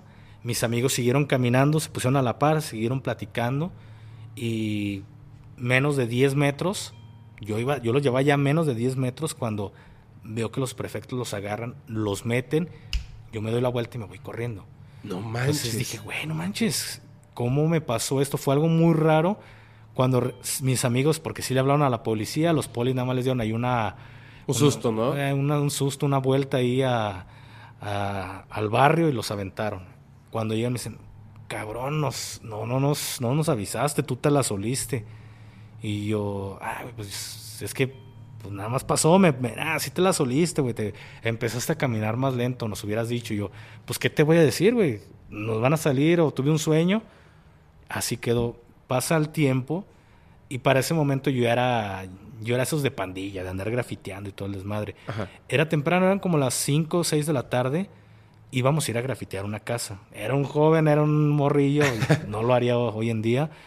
Pero íbamos caminando y vuelves, me vuelve a pasar lo mismo, como un sueño. Y en, es- en ese sueño fue como que nos paraba la policía, nos revisaba, nos esculcaban la mochila y nos encontraban las latas y pues sí había problema por, por andar grafiteando. Sigue Claro. habiendo problema por grafitear. Pero literal, todo era muy explícito, todo pasaba, literal, voz, todo pasaba en mis sueños. Y pff, vuelvo otra vez. Y empieza mi, mi corazón, se acelera y les digo, ¿saben qué? No hay que grafitear, mejor hay que, hay que ponernos relax, vamos a hacerlo en la noche. Y entonces, no, no, no, porque éramos varios güeyes. Pero para mi suerte venían los dos chavos con los que me pasó aquel, aquel Lo de la secundaria. Ajá. Y voltean y dicen, no, háganle caso, este güey es brujo. Empezaron a mamar, este güey es brujo. Y agarraron las latas y las aventaron detrás de unas televisiones, porque era un taller de televisión, Ajá. bueno, donde reparaban televis- televisores, de esos que eran como de cajotas así grandes. Pero el local estaba cerrado, pero había mucho hueso, dirían por ahí, de, de televisiones. Aventamos la bolsa con las latas de aerosol, pasamos una cuadra y... Porque nos vestíamos este, pues, tumbadones, cholones. Ahí. Claro. Llega la poli, nos para y, a ver, cabrón, nos revisan y todos me voltean a ver, así como, Como tú sabías, tú ¿no? sabías, güey, así lo supiste. Y de ahí cada que, ya no me volvió a pasar, pero yo, eh, hay que ponernos trucha, no, sí, sí, hay que ponernos trucha. Y era como que, si este güey dice, hay que hacerlo. No me volvió a pasar hasta que entré al ejército. A ver. Eh, estando en Tamaulipas, recuerdo que no, no, no estamos operando en ciudad. Ajá. Estamos operando en, en las brechas, porque pegado Ciudad Victoria eh, hay muchos ejidos, le llaman ejidos que son como, como casas dentro de un rancho y ves hectáreas y hectáreas de, de naranja, de, de toronja, mandarina también, era Ajá. otra fruta. Y pues era andar de rancho en rancho, andar reventando porque haz de cuenta que llegaba la maña, dormían un, un día en, esa, en un rancho, le brincaban a otro rancho, todos los días estaban brincando de punto en punto. Y nosotros todos los días era como buscar dónde estaban estos güeyes. Y en una ocasión igual estábamos así en, en medio de la nada, cuando caminando, haz de cuenta, yo venía con, con, con mi cabo comandante de escuadra, porque vi- es- escuchamos unos ruidos en- entre la hierba, y nosotros ven- veníamos en los vehículos, eh, bájense, bájense, hay ruido por aquí. Nos bajamos y pues apuntando las armas caminando, y nuevamente hubo como que este sueño de que en cuanto pasaba por un lado me, me hacían una detonación. Entonces me detuve y le dije a mi cabo, hey, aguanta. Le dije, aguanta, alguien va a estar ahí adelante, hay alguien adelante. No mames, le dije, sí, hay que rodear por el otro lado. Pues en efecto sí nos estaba esperando un güey para, para dispararnos. Traía una pistola, una escuadra, era un halcón. Pero halcones son como estos eh, güeyes que andan viendo qué es lo que están haciendo las Fuerzas Armadas Ajá. y en el radio, hey, vienen dos vehículos o vienen tres vehículos. Ah, ya. Ah, Es la forma coloquial como se le conoce, como halcones, que son como informantes. Sí. Y sí había un halcón justamente donde yo le dije, hay un güey ahí adelante, donde de acuerdo a mi sueño, premonición, Ajá. estaba ese güey, rodeamos y en efecto sí estaba ese cabrón. Nos estaba esperando con una pistola para, para darnos a mí y a, y a mi cabo. E- En, tu premonición, Sí. a ti te, te disparaba. Me disparaba. Entonces vuelvo y dije, no. Volví, volví en sí y dije, no, no hay que pasar. Le avisé a mi cabo, le dije, güey, hay alguien ahí, hay que rodear. Rodeamos y sí nos estaban esperando. Fue la última vez que tuve algo de, de- de este estilo, pero fueron tres veces y las tres veces que he tenido como que este sueño, premonición despierto, Ajá. pasan las cosas tal y cual como las veo en mis sueños. Ojo, nada más han sido tres veces. Pero yo le platico a mi mamá y me dice, es que pues tienes algún don, simplemente nunca lo, lo pusiste en práctica. Tengo una prima que sí está muy metida en la brujería. Ajá. Me dice, tú no lo pusiste en práctica, pero si lo pusieras, algo, algo podría sacar de ese lado. Pero quería darte esta, esta, noticia, esta historia que nunca había platicado. Está este, increíble. así completo. Había omitido lo de, lo de mi cabo. Está increíble. Además, ¿sabes qué pasa? Yo, yo soy un fiel creyente de que todas las cosas pasan por algo. Claro. O sea, no hay una casualidad. Hicimos un, un meet antes de venir aquí en, en Mérida. Y yo le digo a la gente, ustedes pregúntenme lo que quieran. O sea, o cuentan una historia o me preguntan lo que ustedes quieran. Y aquí, así, hasta le dije a una persona, por favor, no grabes. Lo hablamos, este, pues en privado, ¿no? Y una persona me preguntó, oye, ¿cómo, cómo darnos cuenta de si tenemos un don? Que además no es así como que nada más sin querer. Siempre hay una historia detrás porque evidentemente es algo que, que proviene como del código genético. Claro. Entonces va pasando por generaciones de generaciones y son como ciertos dones adquiridos de un- con una característica en específica. Por supuesto, si tienes un don y lo entrenas, pues lo haces más grande. Como, no sé, como cualquier cosa. eh, hay gente que, le das una guitarra y ya pueden empezar a tocarlo. O sea, tienen oído musical, eh, sensibilidad, etcétera. Si toman clases, terminan siendo unos guitarristas o músicos espectaculares. De la misma manera, un don tienes que entrenarlo. Puedes decidir, por supuesto, no hacerlo, pero hay una cosa que tiene específicamente el don de la premonición, que es lo que estabas hablando, y es la pregunta que me hicieron hace unos días. Me dice, ¿cómo podemos saber si nuestro, si el don de la premonición es más que una intuición? Y digo, fíjate, todas las personas tenemos intuiciones. Todas las personas tenemos intuiciones. Las premoniciones es justo como lo que acabas de comentar. No es lo mismo, intuyo que si voy a este lugar me puede pasar algo malo. Pues sí, cualquier persona puede intuir. Una premonición tiene características específicas que salen de la intuición. Una persona con un arma me va a dar un, un tiro. Claro, claro. O, o sea, eso no lo puedes intuir. Puedes imaginarlo, pero te das cuenta de que existe.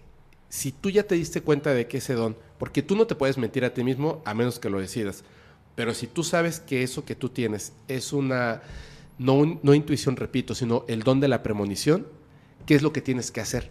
Y luego, lo primero que tienes que hacer, que es, me parece que es la parte más importante, es darte cuenta que ese don va a estar ahí no para que llegue una persona y te diga, oye, dime qué me va a pasar mañana. Brother, o sea, así no funciona. Yo no decido en qué momento el don se activa.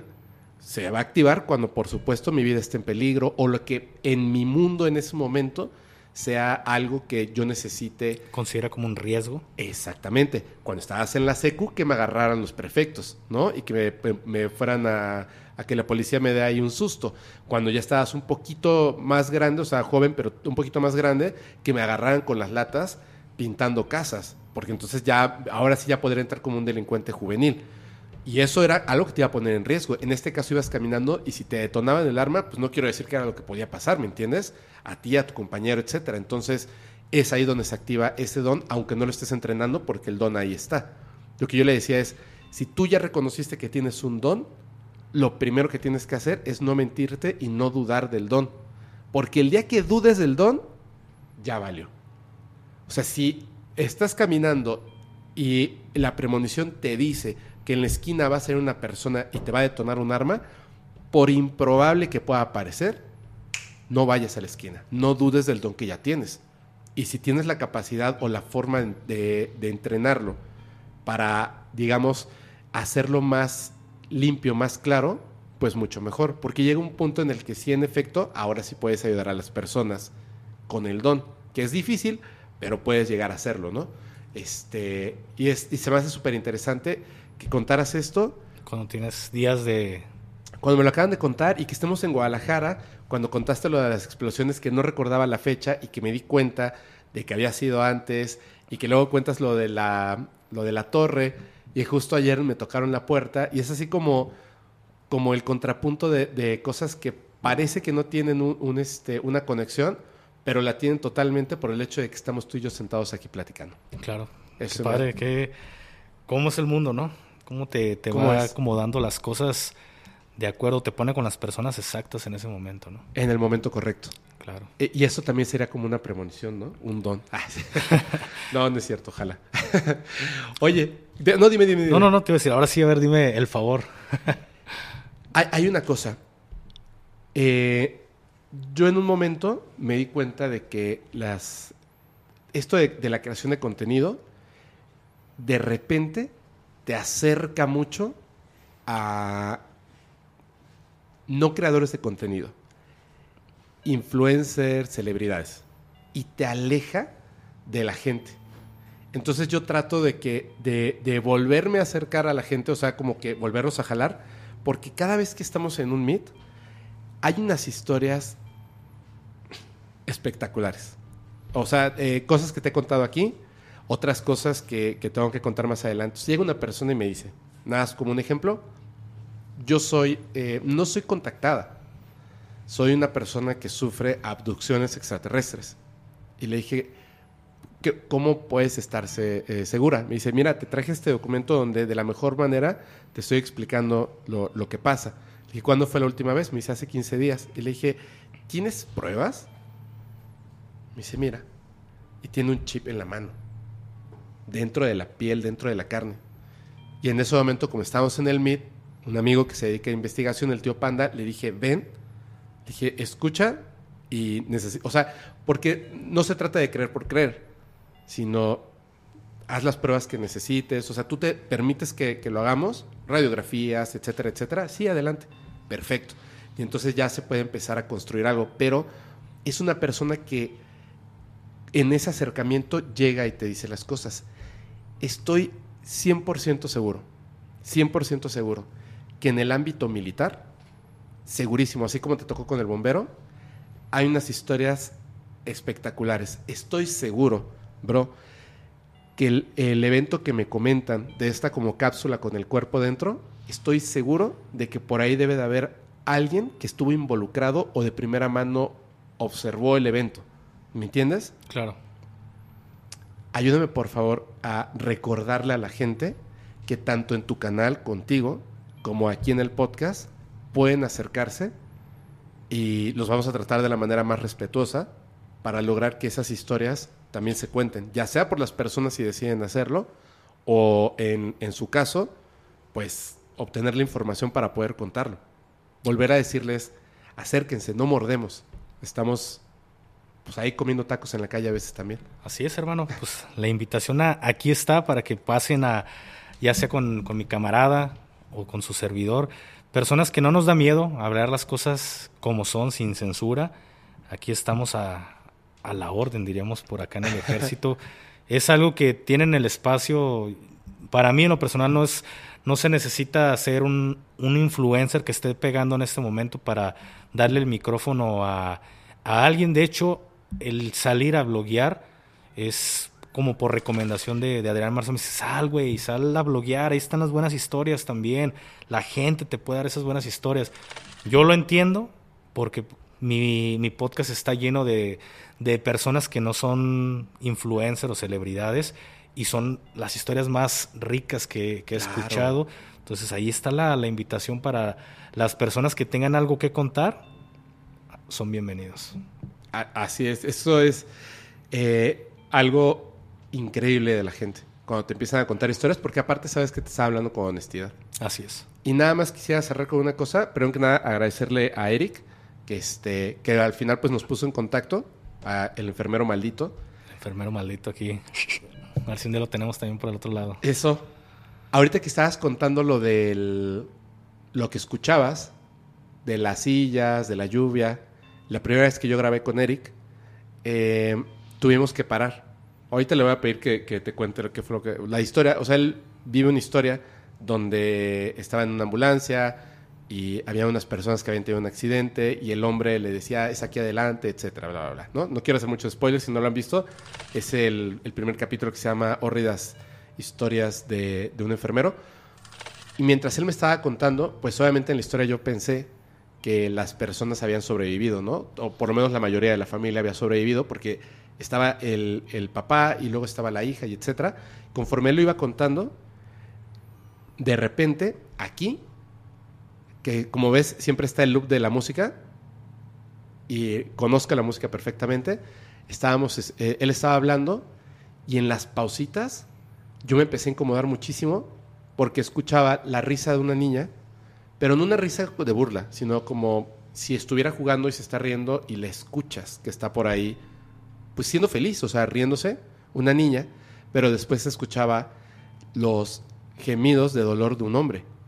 Horrible. Entonces yo me quedé como, me, me empecé a poner como nervioso de lo que estaba escuchando y de repente remata la historia Eric con lo trágico de lo que ocurre y le dije, ¿sabes qué?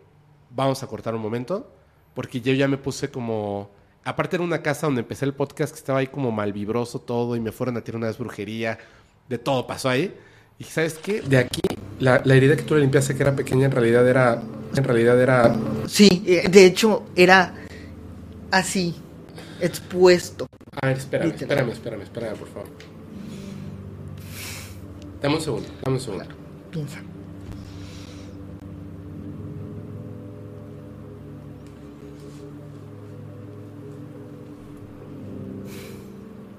¿No lo escuchaste? Me parece haberlo escuchado, pero Voy a revisar, voy a revisar.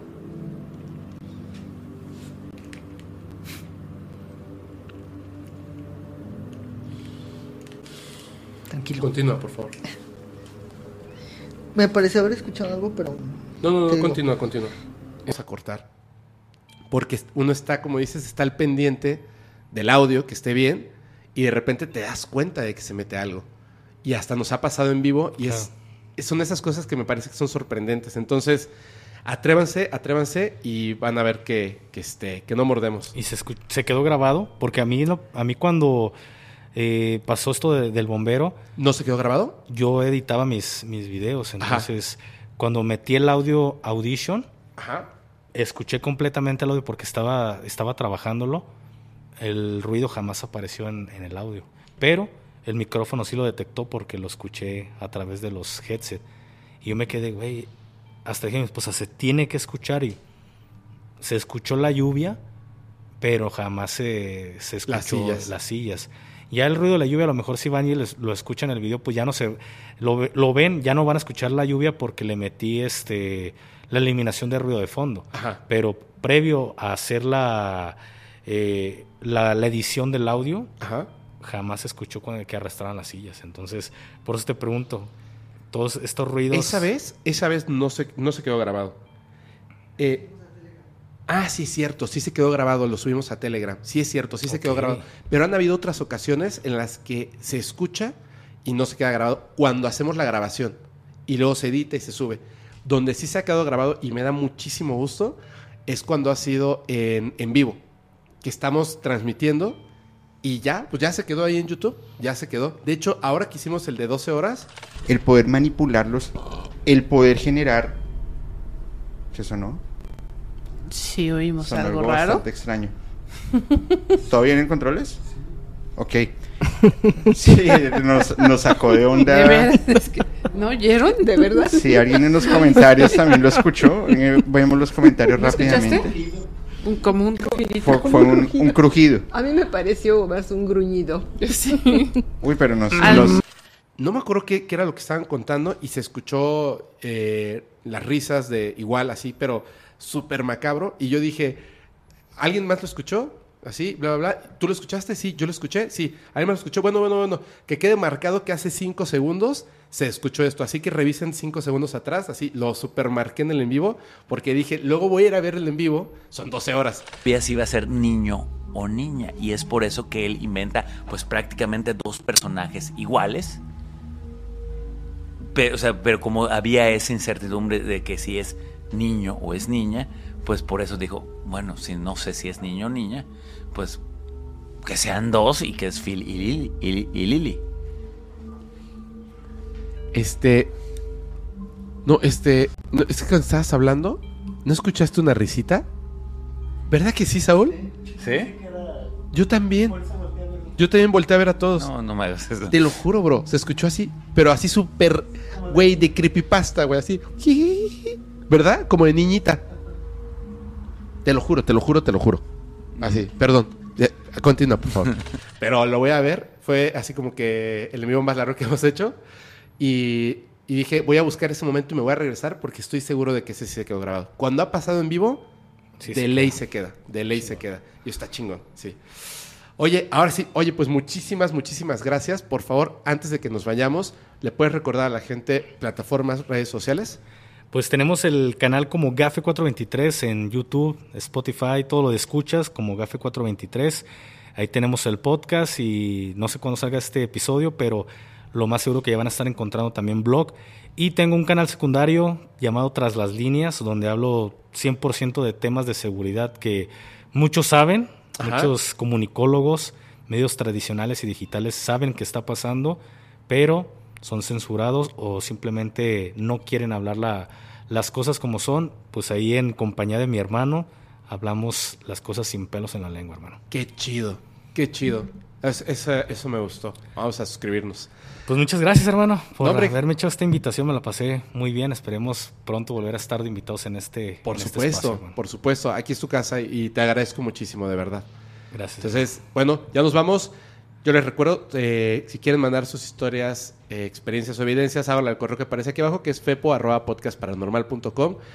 Y nos vemos la próxima. Yo les recuerdo, gracias, Gafe, Gracias. que los capítulos del podcast paranormal se disfrutan mucho mejor si los escuchas mientras conduces en una oscura y terrorífica carretera y no tienes a nadie a quien abrazar. Chao.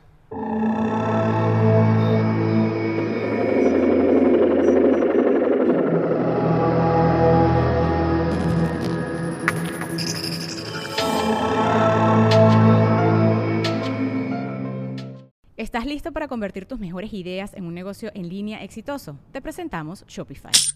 Tal vez no lo sabías, pero nuestro podcast More Than Mamis es un negocio y lo empezamos por supuesto para desahogarnos y hablar sobre la maternidad, no para convertirnos en expertas de ventas y del e-commerce. Así que sí, necesitábamos ayuda para vender nuestro merch y poner en marcha nuestra tienda. ¿Y cómo suena con Shopify?